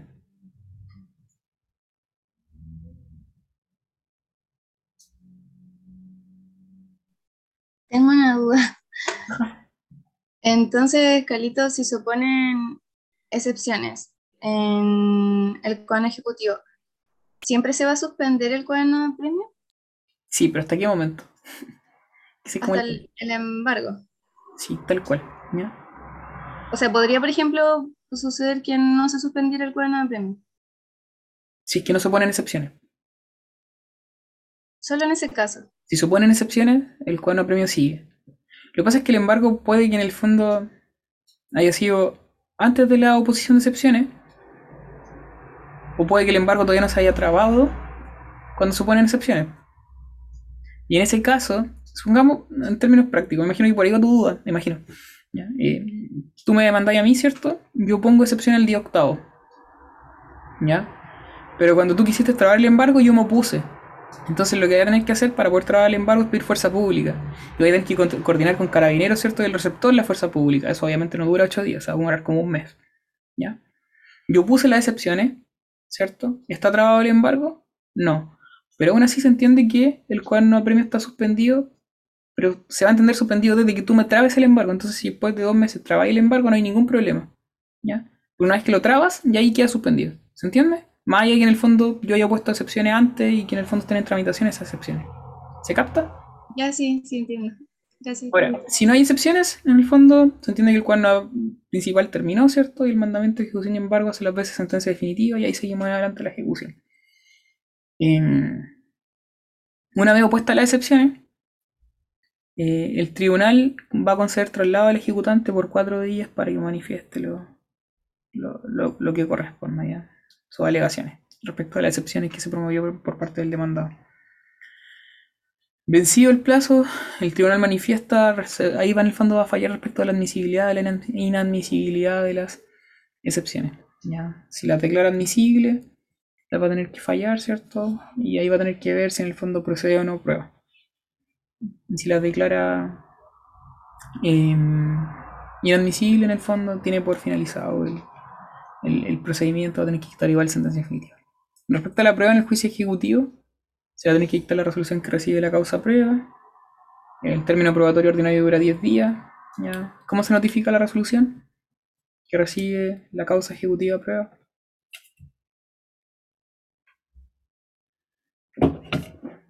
¿Por cédula? ¿Quieres repetirlo? Por cédula. ¿ya? La resolución que recibe el juicio ejecutivo a prueba se notifica por cédula. El término probatorio igual es más parecido a lo que los incidentes, ¿cierto? Son 10 días, pero no hay mayor diferencia. ¿Qué medios de prueba se pueden rendir? Los mismos que en el procedimiento ordinario. ¿ya? Em, ¿Qué más? Em, luego de ello viene una fase de conclusión, que es la observación a la prueba, seis días desde que vence el término probatorio. Y luego de esos seis días, en el fondo, viene la citación y sentencia. ¿Cuántos días para dictar sentencia? 10. A diferencia de ordinario, donde son 60. Muchas personas, cuando están estudiando el grado, se empiezan a confundir con los plazos. ¿ya? Tratan de hacerse como una tablita de plazos, como en comparativa, porque quizá les va a servir como para ordenarse. Y respecto de la. Ay, me la garganta. Creo que me refiero. Respecto de la sentencia ejecutiva, eh, puede ser absolutoria y condenatoria. Absolutoria cuando en el fondo coge alguna de las excepciones. Basta con una. Más allá que se hayan puesto 10. Si coge una, 5, 6, en el fondo es lo mismo. Absolutoria. O puede ser condenatoria. Cuando acoge la demanda, ¿cierto? Y desecha total o parcialmente las excepciones y ordena seguir con la ejecución. Y la condenatoria puede ser de pago o de remate. Es de pago cuando el embargo recayó sobre una especie o cuerpo cierto, cuando recayó sobre la especie o cuerpo cierto debido, y en ese caso simplemente se le entrega la cosa al demandante, o bien cuando se embargó dinero, y se paga con el dinero. Y va a ser de remate cuando hay que ir a la realización de los bienes, es decir, transformar ciertos bienes que fueron embargados, que no eran el especie cuerpo cierto debido, en dinero, y para efectos de pagarle al ejecutante. Ya hay una importancia respecto del momento en el cual se cumple la sentencia. Eso lo estudian ustedes, que en el fondo a mí no me parece tan relevante. Em, ya, eso, eso. Quiero ir a otra cosa, pero no está todavía. Eh, en respecto de la, de la cosa juzgada, ahí está. Ah, ¿qué recursos proceden en contra de la sentencia ejecutiva? Apelación. Y también procede casación en la forma y eventualmente en el fondo después. Eh, si apela el, ejecutante, se conceden ambos efectos, devolutivo y suspensivo. Si apela solamente el ejecutado, va a proceder en el solo efecto, en el solo efecto devolutivo. Va a haber una diferencia entre cuando es de pago y de remate. ¿ya? Em, pero eso, la de pago no se va a poder pagar en el fondo al demandante eh, mientras en el fondo no se resuelve el fallo igual. En el solo efecto devolutivo porque puede continuar su con su tramitación el- el juicio en el cual no da premio, más allá del recurso de apelación, pero no se va a poder hacer el pago realmente porque hay que esperar en el fondo el recurso. Y la de remate es un poco lo mismo, se pueden realizar los bienes ya, en el fondo se pueden transformar, se pueden vender en pública subasta, pero si hay un recurso de apelación en el fondo, no puede hacerse pago al acreedor, sino hasta cuando en el fondo ya, ya esté todo resuelto. Eh, respecto de la excepción de cosas juzgadas y la sentencia definitiva en el juicio ejecutivo. Ya estas son como preguntas típicas del grado. ¿ya? En el juicio ejecutivo hay ciertas reglas especiales respecto del- de la cosa juzgada. ¿ya? Y es que eh, la cosa juzgada, en el fondo, eh, va a cumplir con ciertas particularidades por dos instituciones en específico, la renovación de la acción ejecutiva y la reserva de derecho. La renovación de la acción ejecutiva eh, está regulada en el 467 que señala que la acción ejecutiva rechazada por incompetencia del tribunal, incapacidad, ineptitud del libelo o falta de oportunidad en la ejecución entre paréntesis, cierto, las que la doctrina considera como dilatorias, podrá renovarse con arreglo a los preceptos de este título. ¿Qué significa eso? Que si yo presento una demanda en contra de alguno de ustedes y el tribunal la rechaza por incompetencia, Recuerden que las dilatorias se resuelven acá en la sentencia definitiva. Si la rechaza por incompetencia, yo la puedo presentar de nuevo como juicio ejecutivo y no hay ningún problema. ¿Por qué? Porque solamente se produce cosa juzgada formal. ¿ya? Y uno de los ejemplos de la cosa juzgada formal. ¿Y qué era la cosa juzgada formal? ¿Se acuerdan? Que no es lo mismo que la material. Que la cosa, se, el objeto se puede volver a discutir. En un juicio posterior. Posterior. En un juicio posterior. Bien, en cambio, la material, ¿cierto? No se puede discutir ni en el juicio ni en un juicio posterior. En la formal sí. ¿Ya? Eh, por eso la renovación de la acción ejecutiva implica, ¿cierto? Un caso de cosa juzgada formal, si es que se acoge una excepción dilatoria de las que la doctrina considera dilatoria, porque el 464 no distingue. Y lo otro es la reserva de acción y de derecho, ¿ya? que también produce cosa juzgada formal. El ejecutante se puede reservar sus acciones al momento de responder a las excepciones opuestas. ¿ya? Eh, uno presenta la demanda ejecutiva, el ejecutado puede oponer excepciones, y si opone excepciones, el tribunal va a dar traslado al ejecutante. Y ahí el ejecutante puede reservarse sus acciones. ¿Para qué? Para hacerlas valer luego en un juicio ordinario. No tiene plazo, salvo el de la prescripción de la acción ordinaria. Eh, pero se las puede eh, reservar y sin dar ninguna causal específica, porque quiso, ¿no? le dio miedo, ¿vale? Ese es su caso particular. Y el ejecutado también puede reservarse sus excepciones. ¿Cuándo? Al momento de poner excepciones. Eh, el ejecutado puede reservarse sus ex- excepciones, pero aquí hay dos características especiales, en el sentido de que eso lo diferencian del ejecutante. Y es que eh, debe señalar cuáles son las excepciones que se reserva y que después en el fondo las va a tener que ejercer como acciones en un procedimiento ordinario posterior. Y además tiene un plazo de 15 días para poder ejercerlas como acciones. Y además tiene que dar causal justificada en el sentido de que se la reserva porque no, la, no tiene los medios de prueba para poder acreditarla. Entonces, en cuanto al ejecutado, es mucho más específico todo, ¿cierto? Es mucho más limitada la posibilidad para poder reservarse las excepciones. Y ambos, tanto ejecutante como ejecutado, tienen una oportunidad común para reservarse acciones o excepciones, que es antes de dictarse el- sentencia en el juicio ejecutivo. Si el actor o el demandado piden que se lo reserven para el ordinario sus acciones o excepciones, y ahí en ese caso, existiendo motivos calificados, también se le puede utilizar, que la oportunidad del 478 y que es para ambos igual. ¿ya? Y en ese caso también van a tener ambos, ahí sí, 15 días para poder ejercer las acciones o excepciones. También son casos de cosas jugadas formal. ¿Por qué? Porque se pueden reservar las acciones o excepciones para hacerlas valer después en un juicio posterior. ¿ya? Ahora, aquí ese juicio posterior va a ser ordinario. En la renovación de la acción ejecutiva va a ser ejecutivo, acá va a ser ordinario. Y hay que distinguir la situación del ejecutante y el ejecutado en cuanto a las oportunidades y los requisitos de uno. Ajá. Y si es que dentro de ese plazo de 15 días eh, no se presenta la demanda, ¿se renovaría el juicio ejecutivo o cómo? Nada, se extinguen en el fondo la- las acciones y las excepciones en ese supuesto. Ah, Sin perjuicio de que puede contar después con un título ejecutivo distinto, eh, eh, si es que en el fondo se lo crea, ¿ya? Yo puedo siempre después, ¿cierto? Puede que en el fondo si yo soy ejecutante, por ejemplo, y me la reservé en, el- en virtud del 468, me resuelvo mis, ex- mis excepciones, tengo que eje- ejercerlas después en 15 días en un juicio ordinario. Si se me pasa el plazo, eso no obsta a la posibilidad de que yo, por ejemplo, podría iniciar una gestión preparatoria en contra del deudor, ¿cierto? De, de- confesión de deuda en el fondo y presentar el mismo instrumento y decir como, oiga, no, usted reconozca que me lo debe porque en el fondo consta acá, ¿cierto? En este instrumento, pese a que en el fondo ya a mí se me pasó el plazo. Y si el ejecutado en el fondo confiesa que sí, en el fondo se genera un nuevo título ejecutivo, ¿cierto? Para poder en el fondo demandar. Y tampoco obsta eh, a la posibilidad, Cami, de poder ejercerla, eh, de, de- de, en el fondo iniciar un juicio ordinario de declaración para efectos de que después tener una sentencia definitiva que después se pueda ejecutar, ¿cierto? A futuro en un juicio ejecutivo distinto. la Ah, ya, De hecho, hay un tema porque uno puede quedar como un loop eterno. Y yo no sé cuándo se para, no he revisado. Alguna vez caí, caí también en, esa, en ese cuestionamiento. Es como, ¿y ahí qué pasa si yo en el fondo. Claro. Porque, por ejemplo, suponga en este caso, tengo una acción ejecutiva, saliendo de la reserva de acciones y excepciones y la relación del juicio ejecutivo. Supongamos que yo tengo, ¿cierto?, Eh, una acción ejecutiva de tres años para poder ejercerla. Me pasa el plazo de los tres años. La ejecuto después en un plazo de dos años como acción ordinaria. Voy a obtener la sentencia definitiva que declara mi derecho, ¿cierto? Yo esa sentencia definitiva la puedo ejercer en un juicio ejecutivo. Supongamos que en ese juicio ejecutivo se me pasan de nuevo los tres años para poder ejercerla. Ya, se transforma en ordinaria. Podría de nuevo presentarla como ordinaria en el fondo y generar una rama. Como uno cae como en un loop eterno. ya, eh, de, de, de vuelta y en realidad tendría que buscar jurisprudencia libre acerca de la materia y no lo he hecho. Alguna vez entré en ese, en cuestionamiento también de que efectivamente uno puede caer como en, esa, en ese ir y venir de, acciones.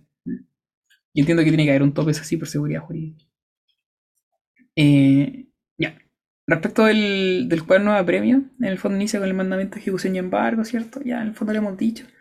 Este se suspende, como dijo la CAMI, si es que en el fondo hay excepciones que se pongan. Se va a, poner se va a suspender desde el, desde el embargo. Eh, antes de eso no está suspendido. Eh, respecto del embargo, que es como lo último que nos queda importante, es el acto jurídico procesal que tiene por objeto asegurar el resultado de la pretensión deducida, afectando determinado bien al cumplimiento de la sentencia que en el procedimiento ejecutivo se dicte. ¿Ya? Eh, se entiende que es una medida cautelar que en el fondo busca asegurar cierto el cumplimiento después del juicio ejecutivo, de la ejecución forzada. El aseguramiento no es solo jurídico, sino también material. Y eventualmente, si son bienes muebles, que se le entrega a un depositario provisional, depositario, ¿cierto? Los términos del contrato de depósito. Eh, más allá que en el fondo el provisional por lo general sea el mismo deudor. Y lo último es una situación, una actuación compleja que se va a perfeccionar por la entrega real o simbólica de lo que tiene el depositario. Así es como se perfecciona. Más allá que en el fondo antes sea válido y sea oponible, pero ahí la única forma de eh, perfeccionar con la entrega. Hay bienes que son inembargables. Eso tienen que saberlo. Por regla general todos son embargables. Pero el 465, el 445 en el fondo señala algunos que no son embargables. Eso hay que, complementar, hay que complementarlo con la norma del, del Código Civil. No me acuerdo cuál es el artículo. Pero también señalan ciertos bienes que son inembargables. ¿ya? No se la aprendan todos, aprendanse algunos. Las pensiones alimenticias forzosas como fácil. ¿ya? Eh, no sé. Los uniformes y equipos de los militares según su arma y grado. ¿ya? Como cuestiones cortas, porque si no se van a volver locos. Es raro que lo pregunten, pero si les preguntan, les preguntan 3, 5, no más que eso. Respecto de la práctica del embargo, eh, en cuanto a la orden del embargo, primero lo que se va a embargar el cuerpo cierto designado eventualmente en el mandamiento de ejecución y embargo, si es que el ejecutante en el fondo designó alguno en su demanda. En segundo lugar, si no se designó ninguno en la demanda ni en el mandamiento, los bienes señalados por el ejecutante que sean embargables al deudor. En tercer lugar, los bienes que señala el deudor, si en concepto del receptor son suficientes. Y en cuarto lugar, bueno, en realidad está relacionado con el tercero, el, el, receptor en el fondo, si nada se le señala, va a tener que elegir ahí eh, un siguiente, un orden de prelación, va a tener que ir primero por el dinero, si es que pilla, otros tienen muebles, inmuebles, salario y pensión eventualmente. Por lo general, el embargo tiene sentido cuando uno embarga bienes inmuebles o automóviles o cosas sujetas a inscripción. Y ahí lo que hace el receptor en el fondo es ir al registro correspondiente, no va a embargar, pues no va en el fondo a decirle al caballero, oiga, le embargué su casa, ¿para qué? ¿Ya? Se deja embargado inmediato. Después en la causa, ¿no? Cuando se embargan bienes muebles es más bien excepcional y es porque en el fondo el ejecutado no tiene nada. Y luego hacerse pago de esos bienes muebles en realidad es un cacho. Por los trámites. Ajá. La orden de embargo cuando ese concepto designado me ¿qué significa? Me Yo puedo presentar una demanda en contra tuya exigiéndote el pago, no sé, de 2 millones de pesos. Y en un otro sigue la demanda ejecutiva, puedo señalar, eh, se- señala bien para la traba del embargo. Y redacto ciertamente escrito en otro sí, diciendo que, eh, que atendido que en el fondo el demandado no ha la deuda, solicito se eh, ordene la traba del embargo inmediatamente respecto del bien inmueble eh, a nombre de Matías Cárcamo, inscrito a Fojas tanto tanto, número tanto tanto tanto, del registro de propiedades del conservador de bienes raíces de Talca. En ese caso, el tribunal al momento de sacar la resolución del despacho, después saca el mandamiento de ejecución y embargo, y el mandamiento de ejecución y embargo le da la orden al receptor para que en caso de que eh, una vez hecho el requerimiento de, pago no se pague, para que en el fondo proceda al tiro a embargar el bien inmueble individualizado tanto, tanto, tanto, tanto. ¿Cachai? Eso. Y Ahora, si yo no lo señalara en la demanda, implica que el receptor va nomás y después igual yo lo puedo indicar, o sea, no hay ningún problema en eso. Lo puedo presentar después en un escrito distinto y no estar en el mandamiento de ejecución y embargo, pero puedo señalar un bien para atrás al embargo igual. Posterioridad. Eh, un bien específico individualizado concretamente. En cuanto a los requisitos del embargo, bueno, son los requisitos en generales de todas las actuaciones judiciales. Lo ven en, en disposiciones comunes, ¿cierto? En día y hora hábiles, previa notificación del mandamiento de ejecución y embargo, adelantarse un acta. Ya, eso. Cuando les preguntan ejemplos de actuaciones judiciales, uno por lo general dice notificaciones, bueno, el embargo es otra. Que no una notificación como tal. Y lo último que sí es importante son los efectos. Eh, respecto al bien embargado, pasa a haber objeto ilícito en su enajenación, 1464, ¿cierto? El Código Civil. Salvo que lo autorice el juez o bien la, el acreedor, que no autoricen, ¿cierto?, la enajenación. Respecto al dueño del bien, limita su facultad de disposición, porque obviamente si vende algo, ¿cierto?, va a estar sujeto a em- embargo y va a tener que requerir esas autorizaciones. No obstante, como por lo general se le señala el mismo como depositario provisional, va a poder usar la cosa, no hay ningún problema. Hoy me estoy poniendo, me está, se me está yendo la voz, weón, no sé por qué, quizás me resfrié de verdad. Respecto a los terceros, Pasa por trotar a las 7 de la mañana. Puede ser eso. que estaba lesionado, estaba volviendo. Estoy emocionado. Ya, respecto a los terceros, los bienes muebles. Eh, ¿cuándo- ¿Desde cuándo se entiende en el fondo que está trabado el embargo respecto a los terceros los bienes muebles? Cuando tengan conocimiento del embargo, ya, al tiempo del contrato. O sea, desde que tienen conocimiento se entiende que están, que está trabado respecto de ello y por tanto les es oponible. Y respecto a los terceros, eh, en cuanto a los inmuebles, desde la inscripción del, em- del embargo en el conservador de bienes raíces. Son como lo- lo- los casos para poder en el fondo hacerle oponible el embargo a los terceros. Respecto del dueño del bien, ya el embargo está decretado y en el fondo le produce todos los efectos desde que se lo notifica. Ya, eh, todo, ya, o sea, el tribunal dice al lugar al embargo, con eso está jodido. Y lo último es que el embargo no constituye causal de preferencia para el pago ni tampoco mejora el derecho. Distintos, por ejemplo, la hipoteca, ¿cierto? Que también se inscribe en el conservador, pero tiene otro carácter y ahí sí en el fondo habría una preferencia. ¿Pueden haber más de un embargo sobre una cosa? Sí, ya muy típico respecto de deudores. Eh, y lo otro es que hay ciertas instituciones vinculadas al embargo. La exclusión del embargo, la ampliación, la reducción, la sustitución, la cesación del embargo. La exclusión, cuando cae sobre, recae sobre bienes inembargables. La ampliación del embargo, cuando en el fondo se embargaron bienes que no eran suficientes y, después yo caché que en el fondo el deudor tenía otros. Reducción del embargo, que este es el único que tiene el ejecutado, que es cuando en el fondo el embargo haya sido eh, excesivo. Ah, perdón, la ampliación del embargo es el único que tiene el ejecutante. El único que tiene el ejecutante. Todo el resto son del ejecutado. La reducción del embargo, el ejecutado en el fondo puede pedir que se reduzca la cantidad de bienes que se embargaron porque en el fondo son excesivos. En cuanto a la deuda, la sustitución del embargo también lo puede pedir el ejecutado para poder sustituirlo, pero solo por dinero y tiene que expresarse que es para efecto de la sustitución, porque si no se puede confundir con el cese del embargo, que es cuando paga en dinero también. Importante la sustitución es que solamente debe ser dinero. Y eso, y en cuanto a la administración, que a cargo un depositario provisional, que en realidad señala el ejecutante, eh, pero que por regla general va a ser el, el deudor al criterio del tribunal. ¿ya? eso. No quiero ver sumario, tengo que hacer cosas ahora y tengo que lavar ropa y todo un señor. Eh, pero eso, ¿ya? sumario son 10 hojas en el apunte, entonces cortito. No tiene mucha dificultad, lo vemos por último inicio de la próxima semana. Que tenemos que ver recursos. Traten de ver para la próxima semana, los que van al día, no sé los que puedan, eh, recursos civiles y penal al toque. ¿ya? Como para ir avanzando y así se toman una semana para estudiar solamente procesal penal. Procesal penal en general los profes no lo pescan mucho porque nadie cacha mucho tampoco procesal penal, entonces como que hay esa gracia. Eh, pero ya estamos por terminar. Recursos civiles sí es muy importante. Recursos penales cortitos, entonces igual yo creo que lo pueden acumular. No son más de 20 hojas, 20, 25 por ahí. Ya, eso. Los dejo chiquillos. Que estén bien. Buenas noches. Gracias, Delitos. Besitos, besitos. Chau, chau. Chao a todos. Ya, que estén bien. Ah, Cami, mando la, la pregunta por, por web interno, ¿vale? Para en el fondo salir de la duda sobre la apelación. Ya. Eso, ya, chao, chao. Después publiquen la respuesta en el grupo. Sí, sí, ya por ahí. Ya, nos vemos.